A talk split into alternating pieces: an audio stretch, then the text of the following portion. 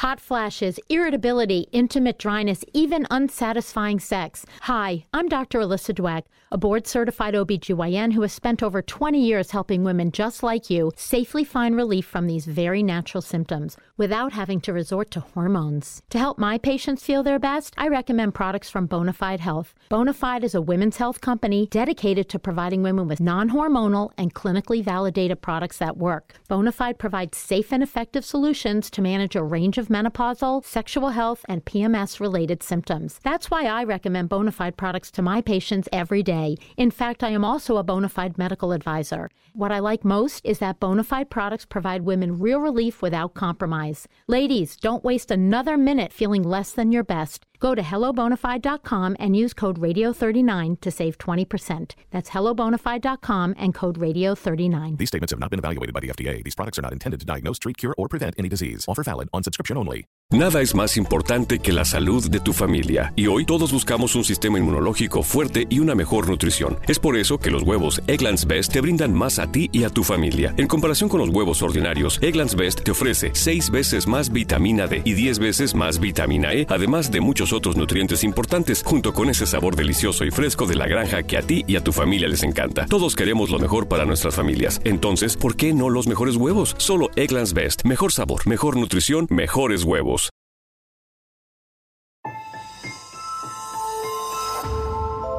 Durante años, se pensó que el Yeti vivía en los Himalayas. ¡Bienvenidos al Himalaya! Hoy, después de una extensiva investigación, sabemos que no es así. El Yeti está en México. Y este es su espacio. Yo, check this out.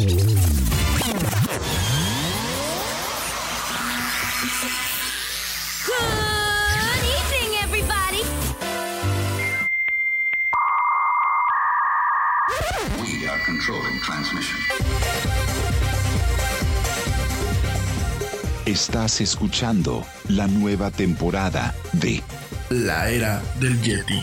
Tecnología, actualidad, arte, música, entretenimiento, política y mucho más en este espacio. La era del Yeti.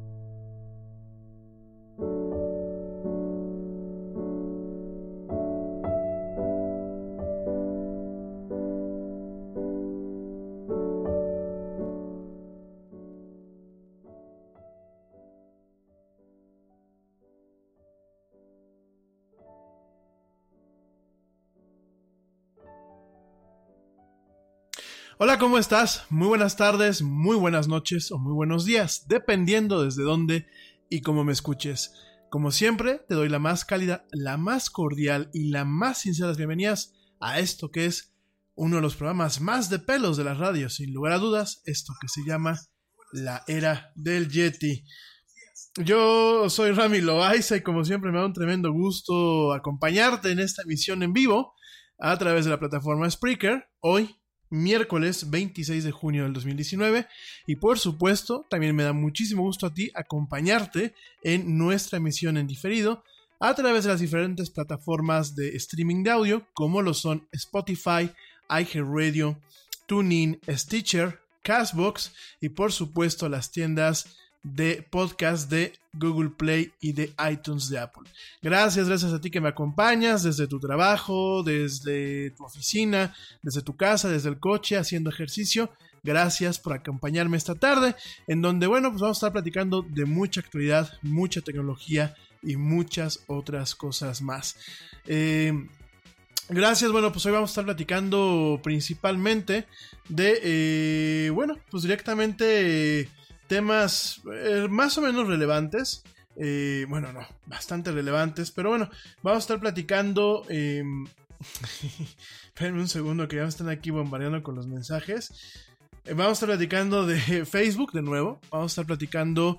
La semana pasada yo dejé el tema pendiente sobre cómo tres eh, moderadores de contenido de Facebook habían roto su acuerdo de confidencialidad y bueno, pues habían eh, comentado acerca de las penosas condiciones de trabajo en las que ocasiones eh, trabajan para esta empresa dentro de lo que son los contratistas privados, no directamente dentro de la organización principal de Facebook, no directamente dentro de lo que es pues principalmente el campus de Facebook o los campos de Facebook, sino en el tema de los contratistas privados, ¿no? Vamos a, platicar también, bueno, pues de WhatsApp y su interconexión con otras redes. Eh, te voy a dar una pequeña lista según algunos sitios. Estuve yo recabando información, una pequeña lista de los mejores juegos del 2019 hasta el momento. Vamos a estar platicando también de la situación que se sigue viviendo allá en Nueva York con el tema de la desinformación y eh, los brotes de varicela. Y bueno, vamos a estar platicando de muchas otras cosas más en esta emisión esta que es la emisión más de pelos de la radio, por supuesto, esto que es la era del Yeti. Gracias a la gente que me sigue haciendo el gran honor de escucharme desde México, desde España, desde, los Estados Unidos, desde Canadá, desde Guatemala, desde Costa Rica, desde Puerto Rico, desde Argentina, desde Colombia y desde Perú. De verdad, muchísimas gracias. Este es el top 10 de países de donde me escuchan y por supuesto los países que no entran pero que sí están registrados gracias a la gente que me escucha en Italia, en Francia, en Reino Unido, en Alemania, en Holanda, en Suiza, en Suecia, en Islandia y en Noruega. Gracias de verdad por escucharme. Como siempre, bueno, pues es un placer llegar a todas partes del mundo. Hoy no nos acompaña el buen Pablo Marín. Este, mi estimado Pablo, si estás escuchando esto, repórtate, querido amigo. Por ahí te mandamos un mensaje para ver cómo estás. Eh, no solamente se quedó una sola palomita. Entonces, pues eh, si me escuchas, querido amigo, pues repórtate, por lo menos para saber que estés bien y te esperamos por aquí el próximo miércoles. También, bueno, pues aprovecho rápidamente pues para saludar a la hermosa teacher Laura que ya por ahí me está escuchando. Le mando un besote al equipo honorario del Yeti que son eh, George de Negre, saludos querido amigo, eh, Ernesto Carbó y bueno, pues el buen Pablo Marín que eh, pues hoy no nos, no nos pudo acompañar. También saludos a Ale Dresler que ya está por aquí conectada escuchando la era del Yeti allá en Berlín, en Alemania. Saludos también a Joe Shonesi que hoy no está conectada pero seguramente nos estará escuchando. Saludos también a Berenice Castillo, a Mónica Castillo, a Alejandro Gaitán, a Eduardo Rabel. Saludos también pues a Lourdes Chávez, a Margie de la Huerta, saludos también a Luis I Am Yo Soy, te mando un fuerte abrazo, estimado Luis, I am yo soy. Saludos, bueno, pues eh, a toda la gente que usualmente está aquí escuchando la Yeti. Saludos al buen, al buen primo Edgarín, que ahora no lo he visto, pero también por aquí no tarda en llegar o lo va a escuchar en diferido. Igual te mando un fuerte abrazo. A Blanquita Chaya y a sus peques que también luego me están escuchando. Gracias por escucharme. A Carlos Treviño, a Carlos Rodríguez. Bueno, en general, pues a toda la gente. Ah, dice que por aquí Carlos Valverde, que no lo mandé a saludar. Por supuesto, a mi estimado amigo Charlie Valverde. También saludos a la chelita cuántica, este viejo que anda por aquí. Gracias, gracias por escucharme y por acompañarme en esta emisión. Bueno, este pues rápidamente te recuerdo eh, las formas de entrar en contacto conmigo. Principalmente es a través del chat de la Yeti. Cuando tú entras a escuchar pues, el programa a través de lo que es la plataforma Spreaker, que es en vivo, para la gente que me está escuchando en diferido, pues eh, hay una opción para eh, directamente pues comunicarte a través del chat. lo puedes hacer, yo te lo recomiendo. Bueno, pues viene la parte, eh, tú jalas lo que es el programa del día de hoy, que dice live, o sea, dice en vivo, y eh, junto a, en la parte de abajo, porque luego me dicen que no, no lo ubican, en la parte de abajo hay una parte que dice info, que es la información del programa, en donde, bueno, pues directamente te digo más o menos lo que vamos a hablar el día de hoy, y viene una, una opción del lado derecho que se llama live chat, ¿no? Eh, hay que hacer un sign in, el sign in se puede hacer eh, pues directamente a través de lo que es Facebook, Twitter o Google y ya con eso puedes chatear directamente en nuestra eh, plataforma, ¿no? También lo puedes hacer a través de Facebook. Te recuerdo, si de pura casualidad pues diste con este programa y no te sabes las redes sociales, te recuerdo que eh, la página de Facebook de este programa es facebook.com diagonal la era del Yeti, todo pegadito, o bien dentro de Facebook, dentro de las aplicaciones, sencillamente busca la era del Yeti, no la hora, sino la era del Yeti. También te recuerdo en Twitter, arroba el Yeti oficial, para que, bueno, pues entres y platiques conmigo. Y en Instagram también puedes hacerlo a través de arroba la era del Yeti, para que no te desconectes y platiquemos, armemos un diálogo. A ti, mi querido Yeti fan, o a ti, mi querida Yeti Liver, para que, bueno, pues convirtamos en esto en una comunidad y lo convirtamos todo esto en un diálogo. Bueno, oigan, antes de irme un corte, eh, déjenme profundizar un poquito. Algunos de ustedes me decían sobre el tema del sargazo, que no estaban al tanto. El tema del sargazo, eh, por ahí decían que sea un tema de contaminación, que sea un tema eh, generado por el humano. No, el sargazo es un tema natural. De hecho, hay una parte hay, un, hay, un, hay una, una, pues una parte de eh, lo que es este eh, el océano que se llama el mar, el mar del Sargazo, que es una región del eh, océano Atlántico Norte, que está rodeado por cuatro corrientes y forman una especie pues de zona ah, aislada, ¿no? más allá de todas las otras regiones que se les conocen como mares, esta no tiene ningún tipo de límite con, con, tierra, no tiene ni islas ni continentes, ¿no?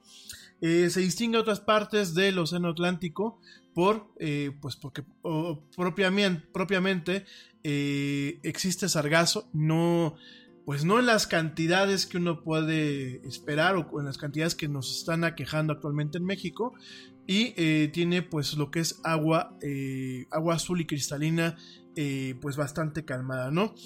Eh, realmente eh, es un mar en donde mucha de esta alga se deposita. no es que provenga directamente de ahí, sino que, bueno, pues realmente es en, parte donde se acumula esta, esta, este tipo de alga. esta zona se está, haciendo, se está viendo afectada por eh, lo que es eh, plástico no biodegradable. Y más allá de todo esto, eh, parte de lo que es, bueno, aquí la verdad el tema de, aquí en la Wikipedia está incompleto, sí parte de lo que es el sargazo que nos está llegando a diferentes partes. de alguna forma, a pesar de estos cuatro corrientes que forman este, pues este espacio confinado, por los cambios de temperatura, parte del sargazo de aquí termina llegando también a las costas de, eh, como lo platicamos ayer, de eh, pues todo lo que es el, eh, el océano, el océano ya estoy como el peje chingado. El Océano Pacífico. Entonces, Sí, es el Océano Pacífico. Entonces, ¿qué, es qué, es lo que, qué, es lo que pasa con esta, esta alga? Principalmente, eh, el alga llega y llega de forma natural. De, hecho, pues han habido muchos años en donde alcanza a llegar a las diferentes costas lo que es esta, eh, esta alga, este pues tipo de, tipo de alga como tal no es nociva. A ver, gente, eh, algunas de las preguntas que ustedes me están haciendo, no, como tal, o sea, eh, es parte del ecosistema. La cosa es que con los cambios, los cambios que han habido, eh, sí, perdón, no, no, el, Océano Pacífico, perdónenme, el Océano del Caribe, el, Mar del Caribe. Ay, discúlpenme, hoy ando más estúpido que de costumbre. Bueno, sí, este, este sargazo, me, estresa un poco el tema porque la verdad no quiero desinformar, ¿eh? Y aunque tengo aquí todo mi documento preparado, pues, al momento que ya lo estoy comentando con ustedes, hay cosas que, me hacen un poco de ruido. Pero bueno, eh, el sargazo como tal, pues es un alga. No es algo nocivo, no es, un, no es un tema generado por el ser humano.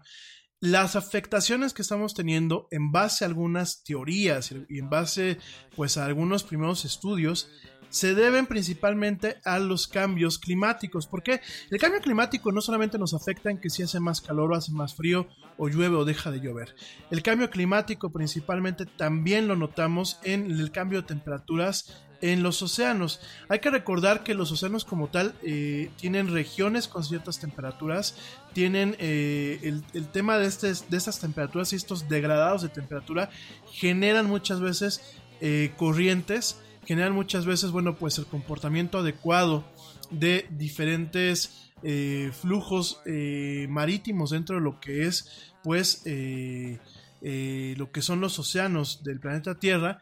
¿Y qué pasa cuando, cuando tenemos estos cambios?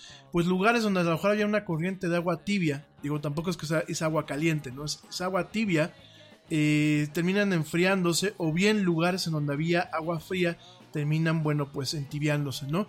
¿Qué pasa con esto? Pues obviamente se modifican las corrientes, esto a su vez modifica el clima, pero también modifica el ecosistema. Y nos empezamos a encontrar ciertas especies que si bien en un comportamiento natural no son nocivas, cuando se altera el ecosistema con ese tipo de cambios de temperatura, muchas veces, pues, ¿qué pasa? Sus poblaciones se disparan, ¿no? En el caso del sargazo, pues es lo que suele pasar. Se dispara lo que es la población y eh, cuando empiezan, pues obviamente el movimiento, el movimiento, pues, de lo que es la marea, eh, todas estas corrientes y toda esta, esta parte del funcionamiento eh, del océano, pues empieza a, formar conglomerados, a formar colonias muy grandes de este tipo de algas Hot flashes, irritability, intimate dryness, even unsatisfying sex. Hi, I'm Dr. Alyssa Dweck, a board certified OBGYN who has spent over 20 years helping women just like you safely find relief from these very natural symptoms without having to resort to hormones. To help my patients feel their best, I recommend products from Bonafide Health. Bonafide is a women's health company dedicated to providing women with non hormonal and clinically validated products that work. Bonafide provides safe and effective solutions to manage a range of menopausal, sexual health, and PMS related symptoms. That's why I recommend Bonafide products to my patients every day. In fact, I am also a Bonafide medical advisor. What I like most is that Bonafide products provide women real relief without compromise. Ladies, don't waste another minute feeling less than your best. Go to hellobonafide.com and use code radio39 to save 20%. That's hellobonafide.com and code radio39. These statements have not been evaluated by the FDA. These products are not intended to diagnose, treat, cure, or prevent any disease. Offer valid on subscription only. London Stock Exchange Group is here to be your essential global markets infrastructure and data partner, where open isn't just a platform, but a philosophy, giving you the freedom to make your mark in the world. LSEG, open makes more possible. Lo que últimamente pues conlleva a que se vuelva un tema de crisis. ¿Por qué hablamos de una crisis? Te lo platicaba el día de ayer. El sargazo, eh, como tal, no es nocivo, o sea, de entrada como tal no es nocivo. El principal problema del sargazo cuando se, pues, se aglutina, en primer lugar, eh, el sargazo eh, de forma natural genera, eh, bajo algunas condiciones, genera lo que es pues un tipo de ácido, yo te lo platicaba el día de ayer, eh, este ácido no es que te va a quemar como en las películas, pero sí eh, puede provocar cierta sensibilidad en algunas personas, puede provocar irritación, puede provocar algunos problemas, ¿no? Eso por un lado. Por el otro lado, eh, cuando la, el alga fallece, el alga, el alga se muere, porque hay que recordar que el alga es un, es un ser vivo. Cuando el alga muere, lo que provoca es un olor a huevo podrido. Eh, este olor a huevo podrido eh, realmente pues son vapores de compuestos sulfurosos eh, que además de la pestilencia ayudan a la corrosión de metales. puede muchas veces generar pues como una especie de natilla en algunas casas pegadas a la, a la costa, una, una natilla negra.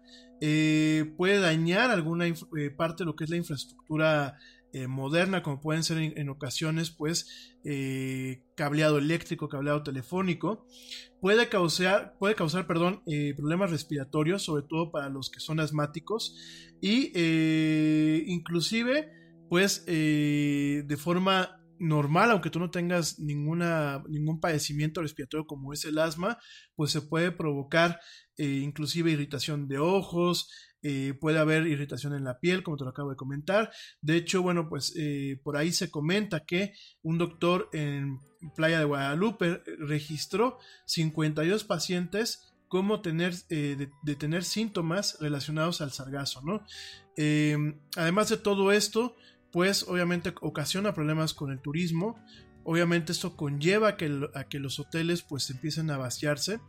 Y además de todo esto, la fauna la fauna y la fauna salvaje empieza a sufrir. Por ejemplo, eh, algunas eh, crías de tortuga eh, fallecen en su camino a lo que es el agua abierta se cambia el ecosistema totalmente. Yo te comentaba el día de ayer, el plancton en sus diferentes, eh, en, sus, en sus dos diferentes tipos de plancton, que es el zooplancton y el fitoplancton, pues por el tema de eh, esta alga cuando prolifera bastante, totalmente lo que es el, el, plancton desciende y obviamente pues, lo que son las poblaciones o las colonias de plancton descienden y eso obviamente afecta a todo el ecosistema marino, ¿no?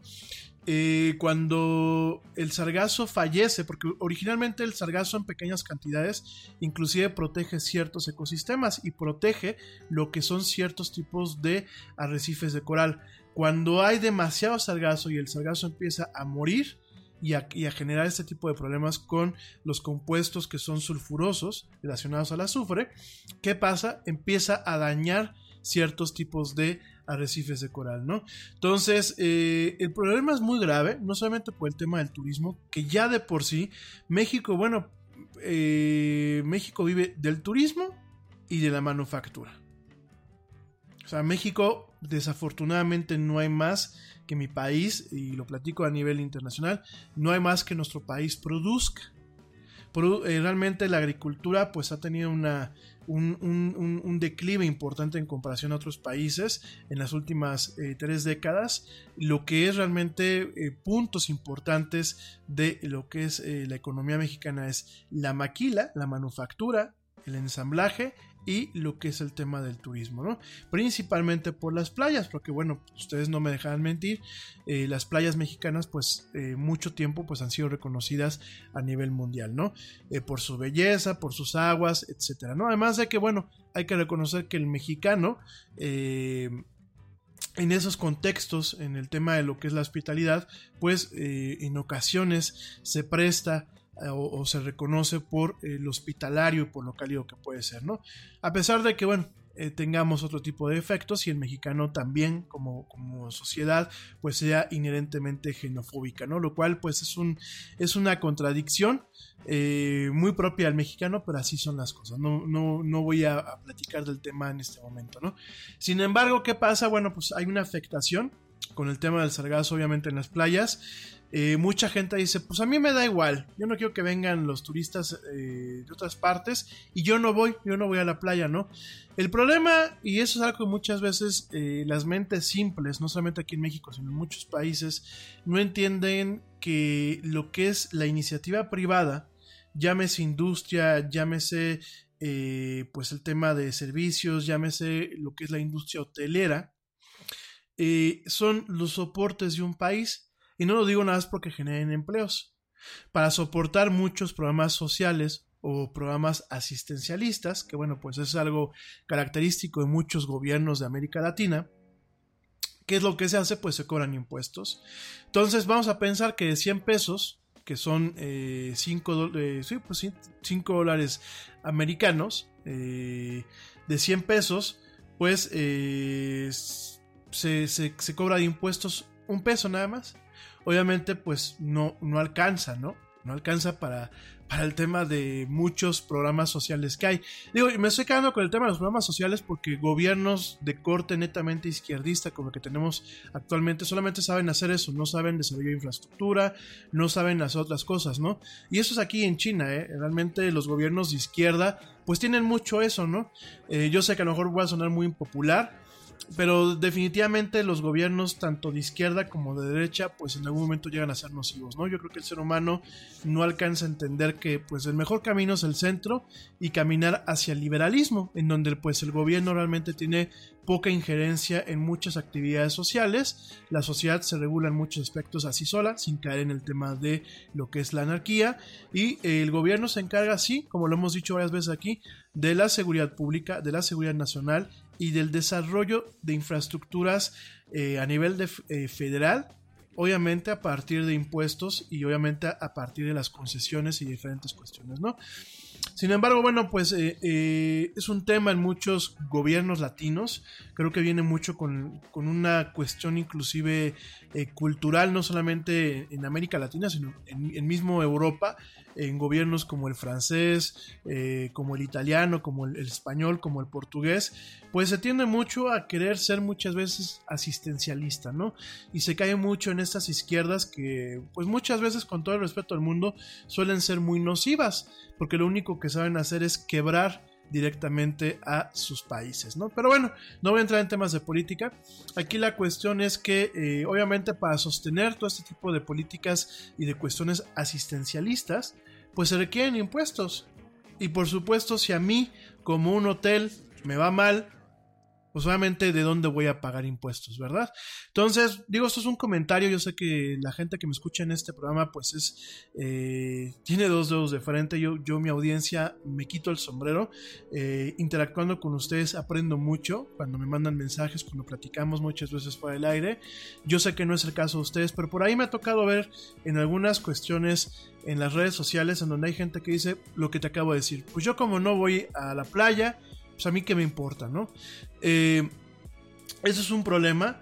y el problema, pues principalmente sí es el tema, eh, obviamente en, cuestión económica, pero también como te lo acabo de comentar, también el tema del ecosistema. El tema del ecosistema es gravísimo, los daños que se están teniendo, es gravísimo pues el que no se pueda controlar este sargazo, el que está afectando infraestructura que al final del día, infraestructura humana cuando se afecta muchas veces se deja en decadencia y termina también afectando más todavía el ecosistema. ¿Con qué me refiero con esto? Pues por ejemplo, eh, eh, ciertas cuestiones de metal que se oxiden rápidamente o que inclusive se tenga una corrosión, que es lo que hacen muchas personas, pues lo se deshacen de ella, ¿no? Y lo mandan a la chatarra, lo mandan directamente a lugares que muchas veces terminan afectando no el ecosistema local, sino puede ser ecosistemas de otras partes, ¿no? Estos yonkes que aquí tenemos en México, que pues son los, estos, este, patios de basura, eh, les llaman yonkes porque pues en Estados Unidos son los junkies eh, o el junkyard, pero bueno, si se fijan, vivimos en un mundo plenamente conectado ¿Y qué es lo que ocasiona esto? Pues ocasiona directamente el que muchas veces el que tú cometas algo o que te pase un evento eh, grave y negativo en un lugar, obviamente terminas afectando a otros lugares, ¿no? Entonces el tema del sargazo es muy grave, de hecho a nivel mundial se está reconociendo, va a haber eh, próximamente aquí un, un congreso en torno a estudiar qué se puede hacer con el sargazo cómo se puede controlar, sobre todo porque no solamente México está siendo afectado, hay otros países que también están pues con esta misma amenaza. Y, vuelvo a lo mismo, no solamente es el tema económico, si fuera el tema económico, bueno pues bien o mal eh, hay formas de arreglarlo y pues es tema de intervención humana, también el tema es la afectación que se tiene sobre los ecosistemas. Y ojo, este tema de estas manchas de sargazo, porque son manchas, eh, es algo que es provocado por el ser humano, no porque nosotros hagamos el sargazo, sino porque nosotros hemos modificado el clima de tal forma que hemos descompuesto los ecosistemas y hemos hecho que eh, poblaciones de un ser vivo, de, algo natural como es esta alga, pues eh, que usualmente se encuentran en un equilibrio, que realmente protegen muchas veces ciertos ecosistemas, pues terminen perdiendo este equilibrio y se vuelva un tema que afecta no solamente las actividades humanas, sino también las lo que son los ecosistemas, la fauna y la flora marítima, ¿no? Entonces, eh, bueno, pues yo me estoy quedando un poco por encima de las cosas. Realmente las implicaciones son mucho más eh, peligrosas, más peliagudas. Y bueno, ojalá, ojalá que pues el gobierno de, México se ponga las pilas y realmente entienda lo que es el problema y no diga, no diga el presidente que no es nada gravísimo. Em, pero ni hablar. Digo, no se puede esperar mucho a los gobernantes hoy en día. Como siempre lo he dicho, volteamos para el norte, nos encontramos un gobernante con una visión sesgada, de la cual vamos a platicar regresando del corte. Vemos aquí en México, nos encontramos con un gobernante con una visión muy miope, muy sesgada. Volteamos a Sudamérica, nos encontramos con lo mismo. Volteamos a ver a España y encontramos gobernantes eh, con, el mismo tipo de, mentalidad.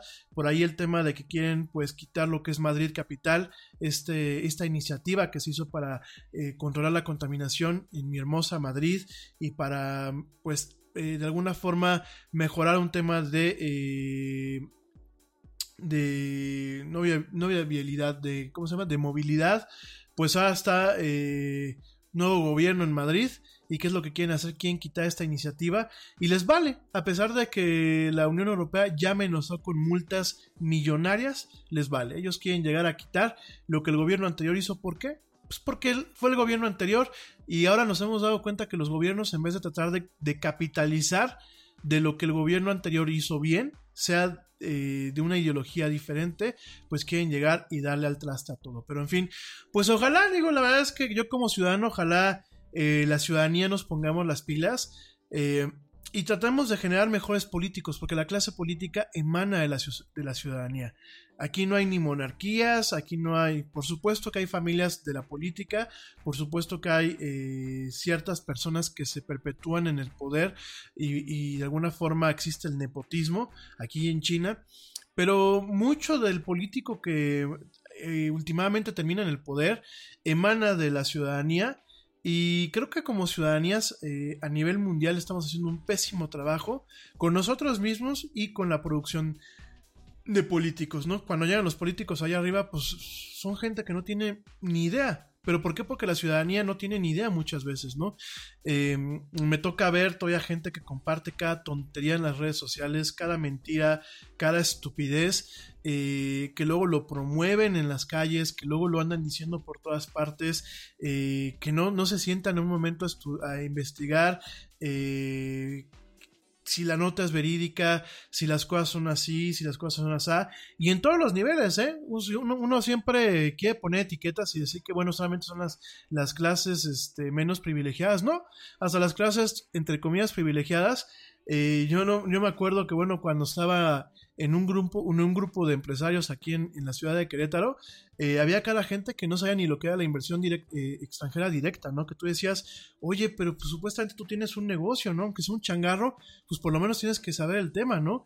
Y, y, había gente que en la vida te había abierto una revista de negocios, en la vida había, había tocado ciertas cuestiones que la verdad llega un momento en que tú dices, ¿qué chingados estamos haciendo? Estamos como sociedad haciendo las cosas no mal, lo que le siguen. Y lo más padre es agarrar y apuntar con el dedo y decir, no, pues la culpa la tiene el gobierno, no, la culpa la tiene el vecino, no, la culpa la tienen los maestros, no, la culpa la tienen los científicos, no, la culpa... Y siempre le estamos echando la culpa a todo el mundo, cuando la culpa realmente la tenemos nosotros. Porque aunque no lo creamos, con cada detalle que hacemos mal en nuestro día a día, desde salir y tirar la basura eh, cuando vamos manejando y tirarla en la calle, desde fumar en las partes donde te dicen que no, es, no se, está prohibido fumar, es más, hasta con una tontería, desde que tú en un, en un fraccionamiento cerrado eh, no respetas los topes, te brincas hasta a través de los camellones que tienen, eh, que tienen pasto, que lo dañas, ya desde ahí, que puede parecer un, un, tema absurdo, desde ahí ya estás afectando y estás siendo está siendo pues un mal ciudadano. Fíjense nada más. Y lo peor es que la gente muchas tiene, perdónenme la expresión que voy a utilizar, tiene los huevos para tener hijos, cuando muchas ni siquiera tienen, ya déjense el dinero para mantenerlos, no tienen el tiempo para darles eh, un cariño, para darles una educación de calidad, para darles una compañía y para darles una guía. Y ahí van las mamás corriendo, de hecho por ahí este, la teacher Laura me platicaba en la mañana, van las mamás corriendo, van las mamás con un tema agresivo, van los hijos con ellas y ¿qué es lo que aprenden? Ah, pues mi mamá cuando se sube en su camioneta va mentando madres, va al 100 por hora, va siendo irrespetuosa del tráfico. Digo, porque en la Ciudad de México, pues tú puedes, tú en ocasiones necesitas, pues, como dicen, aventar lámina, que no es correcto. Pero porque, por ejemplo, en provincia, en, poblaciones y en localidades que son pequeñas, eh, manejes como si fueras a recoger una herencia, cuando son realmente ciudades muy pequeñas, eh, en carretera, que obviamente pues es un tema en donde cuando tú vas conduciendo, pues no solamente tienes tu vida y la de tu acompañante en tus manos, tienes la vida de, terceras personas. Ya vieron lo que pasó en Guadalajara, ¿no? El futbolista este creído manejando su coche en exceso de velocidad con cierto tema de alcoholismo, a él no le pasó nada, pero se cargó a dos personas que ni la debían ni te la temían. Dos personas fallecieron por culpa de un idiota.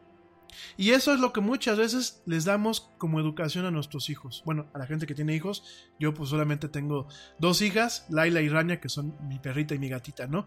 Pero al final del día, esa es la educación. Entonces, todo eso lo van aprendiendo y por supuesto, pues no esperemos que el día de mañana tengamos un político que sea honesto, que sea cuidadoso, que sea responsable, si desde temprana edad les estamos enseñando cosas que están mal. Entonces, eh, creo que la verdad ok, yo empecé con el sargazo y ahorita estoy con un tema que dicen ustedes que los regaño, pero la verdad, mi gente, tenemos que cobrar conciencia, no nos esperemos a que realmente al mundo se lo esté cargando el carajo. Digo, ya estamos a un pasito, ya estamos, pero miren, a un pasito. No nos esperemos a que las cosas se vuelvan críticas y entonces tengamos que estar haciendo, eh, a empezar a hacer sacrificios y sacrificios bastante graves. Ahorita todavía tenemos la opción de no tener o tener hijos. No precipitemos a este mundo a un momento en donde diga ya no puedes tener hijos, ya no puedes salir a la calle en ciertas horas, ya no puedes hacer esto, ya no puedes hacer aquello. Creo que hay que cobrar conciencia. Y cobrar conciencia no solamente es que ustedes me digan, sí, Yeti, me, me, parece muy padre lo que estás diciendo. Cobrar conciencia es empezar día a día con nuestros actos y desde los actos más ridículos, desde cerrar la llave del agua cuando realmente no la estamos utilizando, desde muchas veces regalar una sonrisa cuando salimos a la calle, desde ser cuidadosos y cívicos al momento de que conducimos, desde tratar de evitar la corrupción a, todo lo que se pueda, desde tratar de evitar la piratería, desde tratar de evitar comprar cosas que saben, sabemos que son robadas o pensamos que son robadas. Todo eso, queridos amigos míos, que luego son pequeños detalles, son los detalles que cuando los vamos sumando y cuando son mucha gente la que la empieza a hacer, es lo que van haciendo los cambios en las sociedades.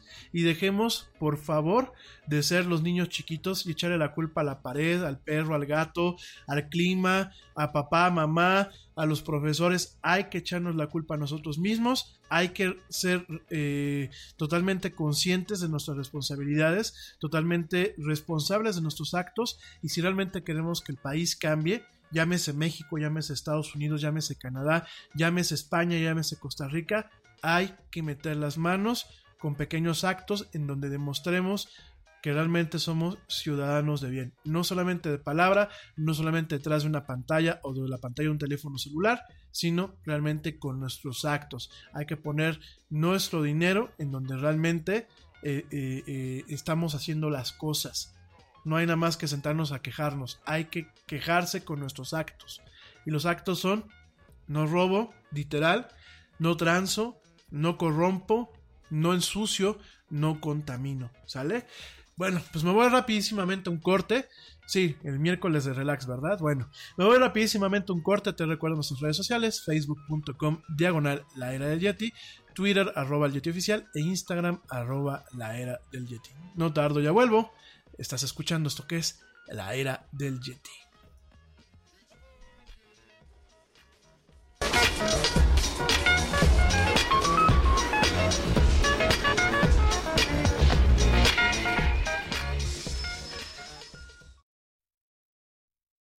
Yo, check this out. Este corte también es moderno. No te vayas.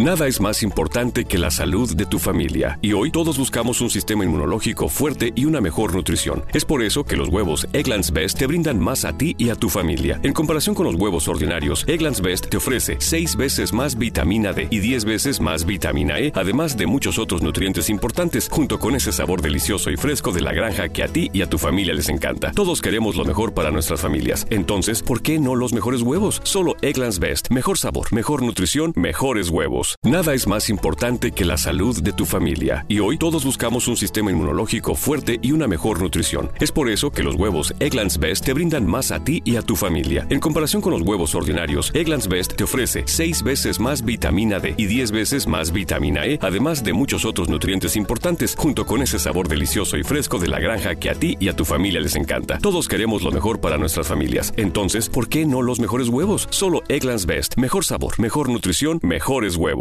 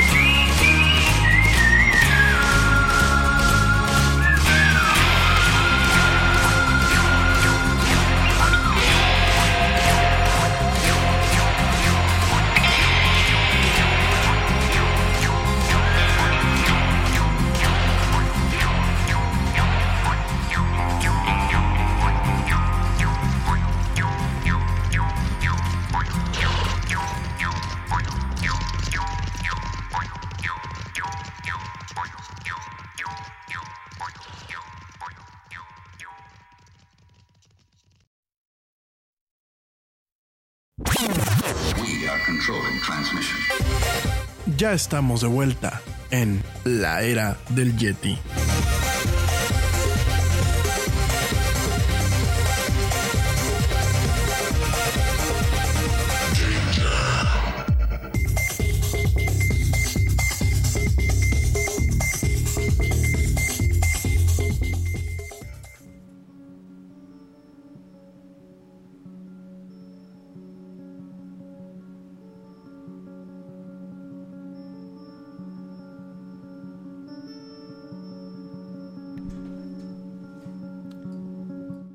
Y estamos de vuelta en esto que es la era del Yeti. Gracias a la gente que me sigue escuchando, que me sigue mandando sus comentarios.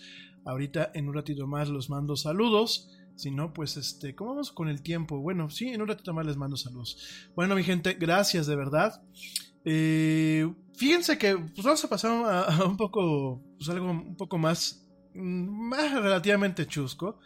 Eh, va relacionado a todo esto que estamos platicando, pero bueno, nada más fíjense cómo, cómo, el, cómo el mundo actual está funcionando, ¿no? Después de tantos años de guerras y de eh, pues esfuerzos con los acuerdos comerciales y de muchas cosas, fíjense cómo el mundo está funcionando.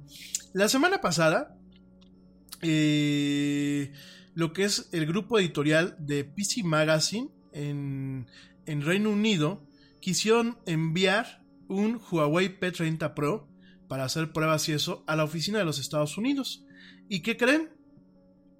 Directamente eh, FedEx lo que hizo fue pues retachárselos a eh, Reino Unido, ¿no? Y tú me vas a decir, ¿pero por qué?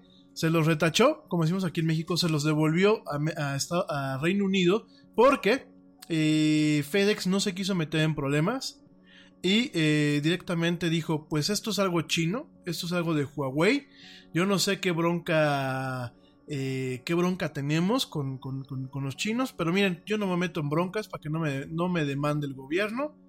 Y lo que hizo fue directamente ponerle un sello que se llama eh, el RTS, de Return to Sender, y de regreso va el teléfono, ¿no?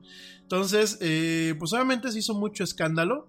¿Qué fue lo que hizo PC Magazine? Pues dijo, pues si FedEx no lo quiere surtir, yo no sé que haya una restricción de importación en lo que son eh, pues los Estados Unidos de cuestiones chinas. Lo que hay pues son aranceles. Yo que yo sepa no hay una prohibición. Y lo que hicieron fue mandarlo a través de UPS. Que bueno, pues UPS dijo, adelante, mándenlo. Cosa curiosa que me les platico, yo con UPS aquí en México he tenido pésimas experiencias. Eh, de verdad, es, yo no sé si es cuestión aquí en Querétaro o es México en general, pero UPS, por ejemplo, es una empresa que cuando Amazon te manda algo de Estados Unidos y tú ya pagaste lo que es eh, el tema de impuestos de entrada y de importación, eh, sí, mi gente, eh, Amazon de Estados Unidos ya te hace envíos bueno, ya tiene mucho tiempo, tiene fácilmente eh, más, de, más de 19 años, que cierto tipo de productos, sobre todo en, un principio eran libros, pero ya videojuegos y eso, hay muchas cosas que dice Amazon, órale, yo te lo mando directamente en México. Y de hecho, cuando estás haciendo el checkout, te aparece un inciso donde te dice duty, eh, duty, duty and taxes, no, import fee, import fee, import fees y and, and duty, yo no me acuerdo cómo dice y directamente ellos lo que hacen es están cobrando por adelantado lo que son los costos de procesamiento y los impuestos de importación para ese producto. Y la verdad, Amazon es muy... Yo no me quejo de Amazon, la verdad tiene muy buen servicio. ¿Por qué? Porque muchas veces ellos te cobran una cantidad.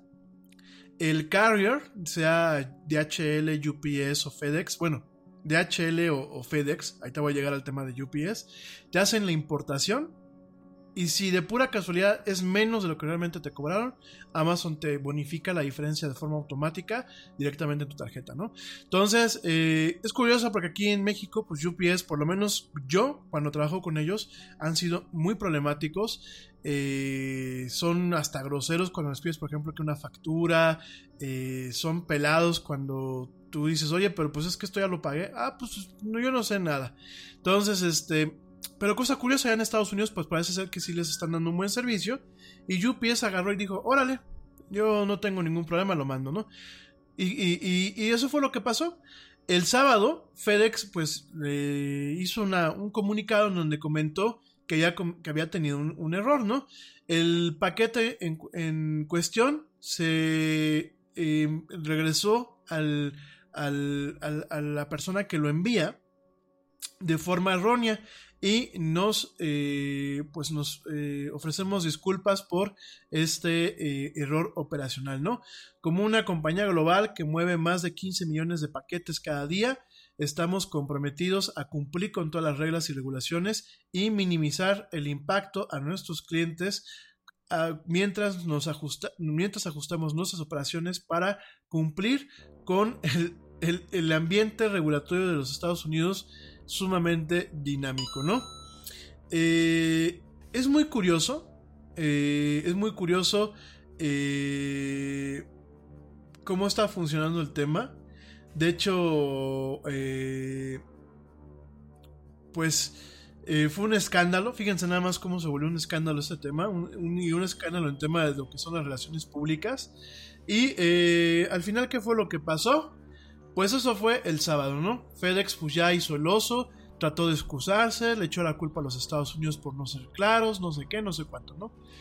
Pues total, que el día de ayer, el día de ayer, agarró y dijo que como FedEx no es una compañía de, es una compañía de transporte y no una agencia eh, que pertenece a las autoridades gubernamentales, pues con esa situación está planteando una demanda al gobierno norteamericano en donde lo que son las nuevas regulaciones eh, de la Administración de Exportación e Importación, así lo dice en el comunicado original, violan lo que son los derechos de la quinta enmienda de FedEx, en donde bueno, la quinta enmienda es una pues una salvaguarda que tienen este tipo de empresas para protegerse de que el gobierno vaya eh, tras de ellas en caso de que ellos sin saberlo pues incumplan con ciertas regulaciones.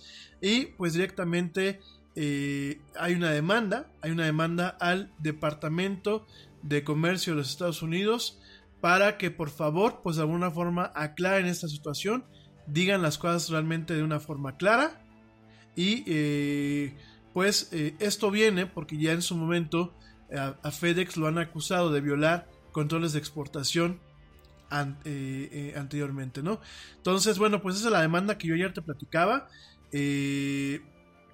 no se sabe por cuánto dinero lo está demandando, sin embargo, bueno, el año pasado FedEx le pagó al gobierno alrededor de 500 mil dólares para tratar de aclarar estos temas. Eh, recientemente, bueno, pues el gobierno chino eh, dice que está investigando a FedEx por eh, perder algunos envíos directamente de Huawei. Entonces, pues fíjense nada más todo el escándalo que se está armando.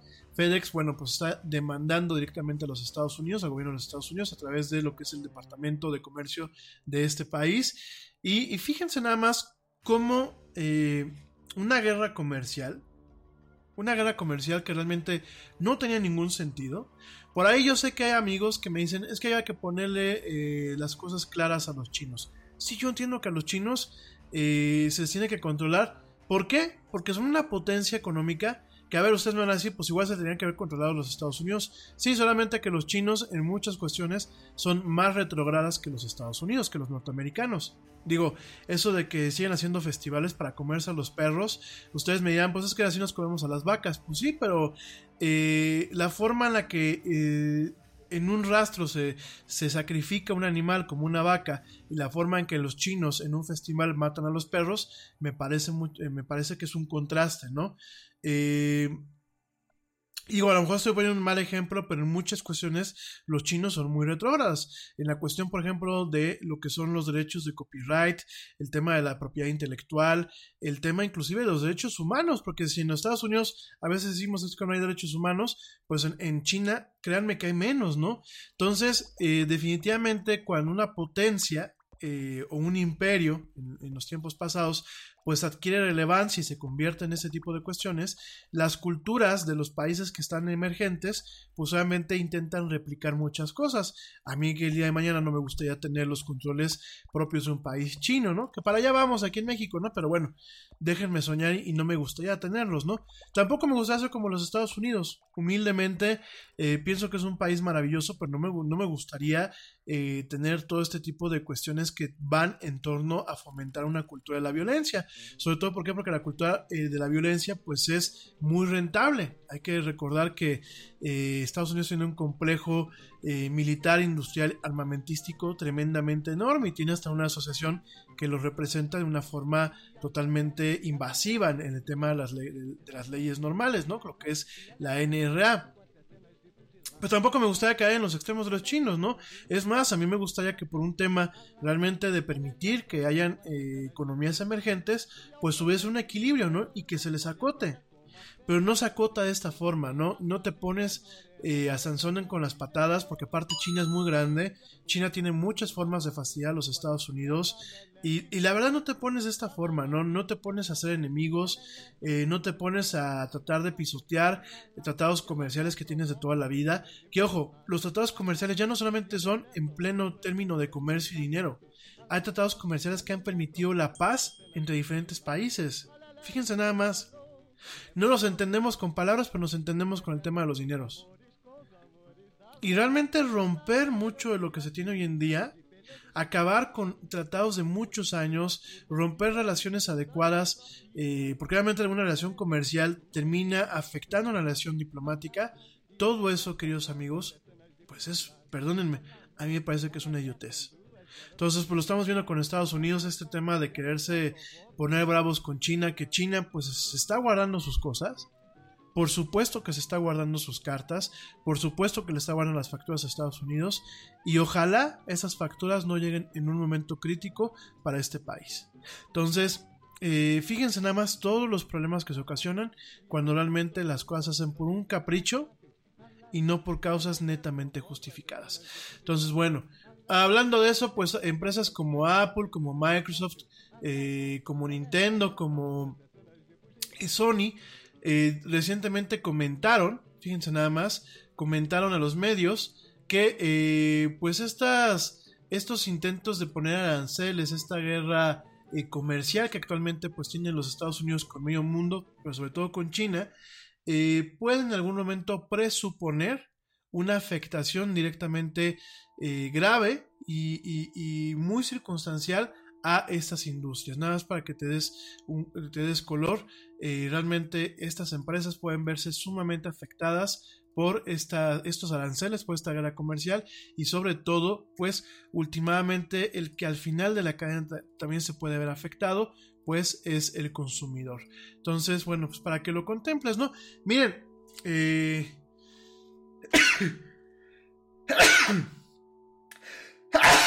Ay, perdónenme, Gracias a los que me dijeron salud. Perdón, perdón, perdón.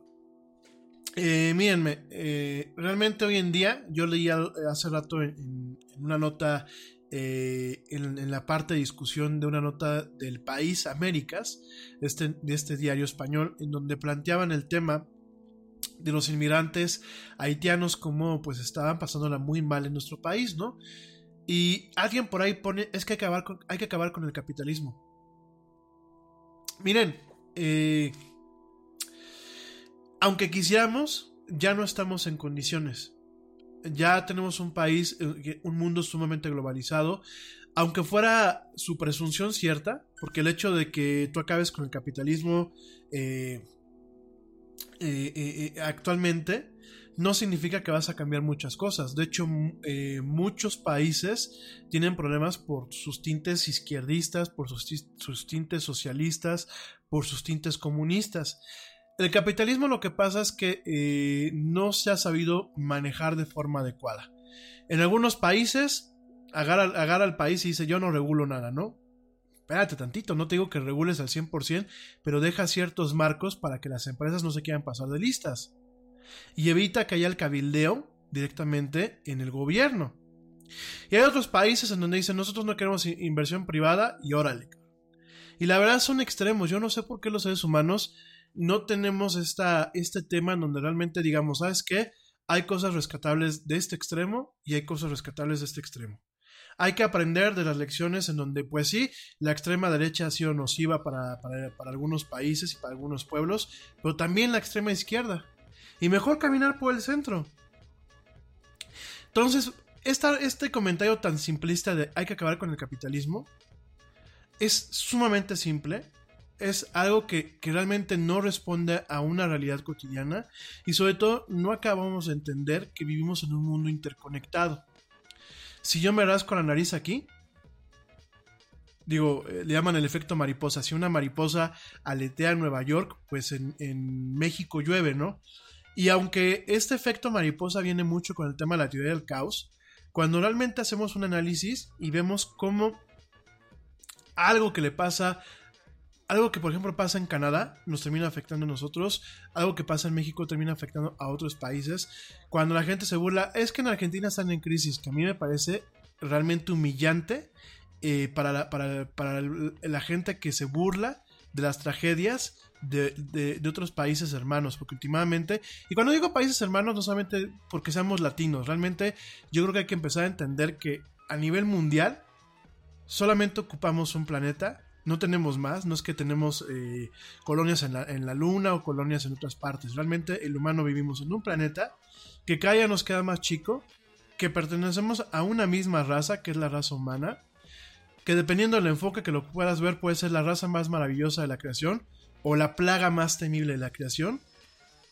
Y en vez de tratar de razonar este tema, queremos seguir tratando de romper con una tendencia que ya se tiene, tratando de romper con años de crecimiento y tratando de negar la realidad que estamos viviendo. Entonces, pues como, como yo no entiendo, lo más simple es decir acabar con el capitalismo, no. Sencillamente hay que crear las condiciones para que el capitalismo se vuelva un capitalismo justo. Hay capitalismo justo, por supuesto, la esencia del capitalismo es justa. Tú eh, vives lo que tú trabajas que desafortunadamente se ha distorsionado y desafortunadamente en países como el mío, pues realmente no se paga el trabajo como realmente se debería de pagar, pues sí, también, también lo entiendo. Pero ahí no es culpa del capitalismo, amigos míos. En el caso de México, es un tema cultural, nos gusta todo de gratis. Oye, es que eres este comunicólogo. Yo no sé qué haces, como no lo entiendo lo que haces, no te pago más. Oye, es que pues publicista, pues de ser muy padre tomar fotos, yo también tomo fotos, ¿no? Te pago lo mínimo, ¿no? Oye, abogado, pues es que todos los abogados hacen lo mismo, pues te pago lo mínimo, ¿no? Oye, este maestro, ¿no? Que fíjense los maestros, y no porque, no, no porque yo traiga los ojos puestos en una, en una maestra, pero fíjense, eh, los maestros, ¿cómo son? Son la base de la pirámide. Son una parte catártica que logra en muchos aspectos catalizar lo que se va generando en la casa. La educación que se genera en casa se, eh, es eh, los maestros son, bueno, los maestros que trabajan realmente son un catalizador y esa parte la complementan con conocimiento de la vida diaria o en la parte eh, superior, pues en conocimiento especializado. En vez de pagarles de una forma adecuada, en vez de realmente reconocer que son la base formativa de una ciudadanía, de una nación, ¿qué es lo que hace? Se les paga una miseria. Las universidades, en vez de decir yo me jacto de realmente tener a profesionales bien pagados, pagan miserias, ¿eh? Y siempre lo hemos platicado. Bueno, los dentistas, yo sé que eh, me escuchan aquí también amigos dentistas, ¿no? Oigan, se matan años en la carrera, años, y salen a la calle. ¿Y qué pasa? Llegan y, ay doctor, este, aguánteme, no traigo efectivo. Le, le, le doy un cheque, ¿no? Cheques que rebotan. Déjame al cajero, ahí te le pago. No pagan. Y muchas veces le dices a la gente, no, pues es que si nada más me hizo una limpieza. Oigan, saber hacer una limpieza es una chamba tener equipo moderno para hacer limpiezas, porque ya no es como los ochentas que llegabas con el, el dentista con su esta esta cosita que tenía su, su piquito y era rascar y rascar y rascar. Ahora tienen equipos ultrasónicos. Ah, los dientes te quedan mejor. Ahora el sangrado es mínimo si tú tienes encías saludables. Oigan, la parte de los implantes, la parte de la cirugía maxilofacial, la medicina en general. Aquí en México el problema con los médicos que estamos teniendo es gravísimo. Oigan, vamos a mantener gente que no hace nada y vamos a dar dinero a otros países cuando aquí no hay, ¿no? Pero a los médicos, a los médicos de la seguridad social, queridos amigos, ah, los vamos a matar de hambre. ¿Por qué? Pues es que ellos cobran mucho. Sí, pero es que un médico, ¿cuántos años invierte de su vida en, en prepararse, en ser buenos médicos. Y aquí en México así es. Miren, a mí como consultor, ¿qué pasa, no? Este, la gente quiere que les dé las consultas de gratis. Oye, pero es que tú lo que sabes, pues lo aprendiste en la universidad. Pues sí, pero ¿cuánto me costó, no? ¿Cuánto me costó aprender? Bueno, ya ni me voy a otro, otro, tipo de términos, ¿no? Socios que te quedan a deber dinero porque pues, piensan que hacer una app es una, es una, una, cosa fácil. Este, gente que te queda a deber dinero porque piensan que hacer un logotipo pues es una cosa fácil. Y así nos vamos, ¿eh? Oigan, hasta, hasta la señora de los tamales, digo, para que no crean que estamos hablando solamente de las profesiones, hasta en los oficios, hasta la señora de los tamales que le quedan muy ricos y que se esmera y que está de 6 de la mañana a 9 de la mañana y que está de 8 de la noche a 11 de la noche. Una mujer que se, se parte el, el, el, alma trabajando. ¿Qué es lo que llega? Luego, luego, llega la gente y gente que no está jodida, ¿eh? Oiga, jefa, no traje, no traje y no, me deja pagarle luego y no le paga. Pero esa es la cultura del mexicano. Y es la cultura de muchos otros países. Entonces, perdónenme, ahí no es el tema del capitalismo, ¿eh? Ahí es el tema de ser hojaldras, como decimos aquí en México, de ser malas personas y de realmente no querer apoyar. Y el tema de, de, de, eh, de la guerra comercial con China es un tema netamente político. Es, se tiene a un presidente que no está dando resultados en cosas en las que debía dar resultados. ¿Y qué hace? Ah, pues voy a mentar la madre al vecino del sur. Apestosos mexicanos, como yo no pude salirme con mi capricho de construir mi muro, ah, pues ahora los aprieto las tuercas con acuerdos comerciales, con esto, con esto y con esto. Los chinos, ah, pues porque fui a un rally y una señora me dijo, yo voto por usted si nos regresa eh, las fábricas aquí a Estados Unidos. Él dijo, pues yo, como no les puedo ordenar a las empresas que lo hagan, pues voy a mentar en la madre a China. Oigan, gente, las cosas no funcionan así. Perdónenme. Y así nos vamos con los demás países, ¿eh? O sea, realmente, eh, y ya me voy a ir a un corte, y se los juro que ya vamos a regresar a platicar otro tipo de temas. Pero de verdad, gente, en vez de que digamos, de vanagloriarnos de que el siglo XXI fue un siglo donde no ha habido guerras, erradicamos enfermedades, eh, nos volvimos más cultos, aprovechamos las tecnologías al máximo para aprender, para cultivarnos, para conocer cosas que no conocemos, eh, para realmente crecer como una especie, para realmente preocuparnos por acabar, sí con la hambruna, sí con, con, muchas cosas de este mundo, pero también con la contaminación, con las enfermedades, eh, con la desigualdad, no, no bajo el precepto de que todos somos iguales, sino que cada persona es diferente y que se tienen que dar un espacio de oportunidades para que cada persona con su propio trabajo salga adelante. Para hacer las cosas justas, en vez de que realmente nos vanagloriemos y, y, digamos, es que el Internet, la aldea global, los medios digitales, todo esto nos ayudó a salir adelante de diferentes crisis. No, ustedes hagan el análisis y cada día nos hundimos más en un agujero lleno de mierda. Por la desinformación, porque pensamos que el tener acceso a una red social nos permite decir pendejadas sin realmente ponernos a ver el efecto de nuestras pendejadas, porque lo, lo de menos sería que pues, nuestros amigos nos, las aguantaran y dijeran, agua va. Pero justamente las pendejadas son las que se, se viralizan muchas veces, ¿no?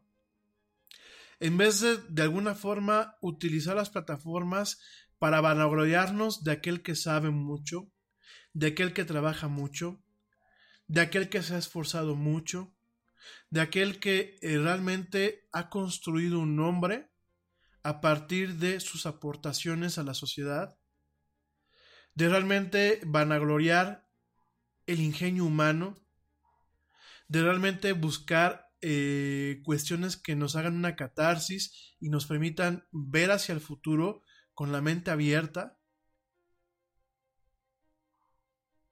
¿Qué es lo que pasa? No, pues, estamos otra vez en el aquelarre mediático, en el pozo de la ignorancia, en la epítome, en donde la hoguera de las vanidades es un hecho, y donde realmente cada día, en vez de buscar mostrar lo mejor de nosotros al mundo, en ocasiones mostramos lo peor. Y no me vean con esa cara. Yo sé que muchos ya me levantaron la ceja. Sencillamente, y me voy a un ejemplo rápido antes de irme al corte, y ustedes piénsenlo, los dichosos challengers. Los dichosos challenge, ¿ustedes qué me dicen? Oigan, eso de me voy a poner a bailar afuera del coche, perdón, eso de, de, de, realmente hacer cosas que son peligrosas, el que alguien en YouTube tenga un super fans porque dice comentarios racistas, xenófobos, antisemitas, eh, porque realmente decimos tonterías. Eso de estarles, perdónenme la expresión que voy a utilizar, eso de estar oliéndole los pedos a las celebridades con las revistas del corazón y querer copiar lo malo de ellas, porque eso, eso sí, lo bueno nadie lo copia, se copia lo malo. Gente, genuinamente, y ojalá, digo, mi programa con la audiencia que tenemos sea en este sentido y sin afán de ser soberbio, sea un acto a la reflexión, queridos amigos. Realmente nos pongamos a pensar las cosas y realmente busquemos ahorita con todo este potencial, poquito a poquito decir, el siglo XXI, pues sí, fue jodido a su principio, pero al final la raza humana tuvo una catarsis. Y no llegar al siglo XXII, perdón, y seguir en el mismo maldito agujero. Porque dispénsenme lo que les estoy diciendo, pero realmente, si ustedes se ponen a analizar, y no es un tema de ser negativos o positivos, si ustedes se ponen a analizar las cosas fríamente, estamos sumidos en un agujero. Y de nada sirve hablar de tecnología, y de nada sirve vanagloriarnos de las computadoras, de los sistemas, de las máquinas. Y fíjense que se os dice alguien que se gana la vida y de alguna forma vive de la tecnología. Yo no me opongo a la tecnología, yo no soy tecno, tecnofóbico, al contrario. Pero fíjense, ni, ni tantas pantallas ni tantas cosas realmente nos están dando un beneficio en donde digamos la humanidad avanzó. ¿No? Nos estamos estancando en la mierda que nosotros mismos hemos generado. Nos estamos estancando en la mierda de nuestra ignorancia, de nuestros complejos, de nuestra hipocresía, de nuestras pocas ganas realmente de hacer un cambio, un cambio circunstancial, un cambio de 180 grados. Y realmente estamos pasando un periodo que está caracterizado por un avance tremendo en la cuestión tecnológica. Al final del día, si nos vamos al tema social, en muchas cuestiones nos estamos pareciendo al oscurantismo. De verdad, ¿eh? Porque cuando ya hay gente que se pone a agredirte en las calles porque te dice que la Tierra es plana, cuando hay gente que organiza congresos para decir que las vacunas son malas, cuando hay gente que con una rabia prácticamente religiosa y fanatista y, fanática se pone a defender a un político llámese Trump, llámese López Obrador, llámese Bolsonaro. De verdad, gente, no estamos, no está habiendo un cambio realmente a lo que era el oscurantismo. Ustedes dense cuenta. No, no crean que es una opinión. Hagan un análisis frío, hagan una comparación y hay muchas cosas. ya no nos falta la Santa Inquisición, ¿eh? De verdad.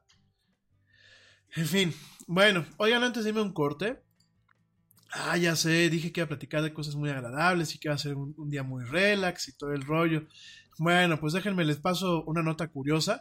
Fíjense que eh, un chavo, un chavo, un programador chino, estaba harto de su novia y creó un robot, fíjense, un, robot telefónico para que hablara con ella. Fíjense nada más, eh, un, un programador muy abrumado por su relación creó un bot que pudiera hablar con su novia mientras él estuviera ocupado. En ese sentido, Li Kaixiang, un programador chino que notó que su trabajo lo estaba absorbiendo, por lo que no ponía la atención necesaria a su novia y no tenía tiempo de responderle en WeChat, Una situación que ocasionó diferentes problemas en esta pareja. Pues bueno, este señor, aprovechando sus conocimientos de informática, el programador desarrolló un bot que pudiera chatear con ella automáticamente las 24 horas del día. Tan solo el primer día, el bot y la novia compartieron 300 mensajes. Uno de los textos perturbadores que el bot envió a la novia fue el siguiente: Cariño, este es nuestro 600, 618 día desde que estamos juntos. Espero que te sientas tan brillante como el sol. En este sentido, pues comenta, comenta este programador chino que aún quedan por pulir algunos detalles, ya que el bot de pronto arroja información meteorológica, algo poco común en una conversación con tu pareja, ¿no?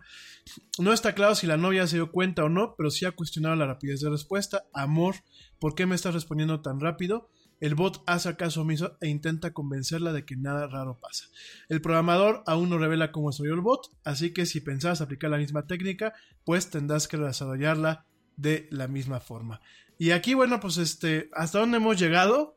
Digo, para empezar, pues yo creo que habrá que el programador reconsiderar su relación. Y para seguirle, pues bueno, eh, sí, pasa. Eh, de hecho, eh, desde hace, yo creo que depende mucho con quién te juntas, tanto que en el caso de los hombres y las mujeres, pero nunca falta el intenso o la intensa que te bombardea por WhatsApp o por Instagram, que ah, pues sí, por Instagram, por Telegram o por diversas plataformas, ¿no? Siempre lo he dicho, yo creo que hay que tener cortesía, creo que hay que identificar los tiempos modernos en las que, en los que estamos viviendo y sobre todo no perder la etiqueta, ¿no? Este, por aquí me están poniendo, hola Yetibot, no, yo contesto los mensajes, pues por lo menos a la gente que me interesa, a la gente que no me interesa, no les contesto mensajes. En fin, mi gente, me voy rapidísimo a un corte. No me tardo nada, te recuerdo mis redes sociales, facebook.com, diagonal, la era del Yeti, Twitter, arroba el Yeti oficial, e Instagram, arroba la era del Yeti. No tardo, ya vuelvo. Estás escuchando esto que es la era del Yeti. Y aquí no hay Yeti bots. Y mucho menos para ti.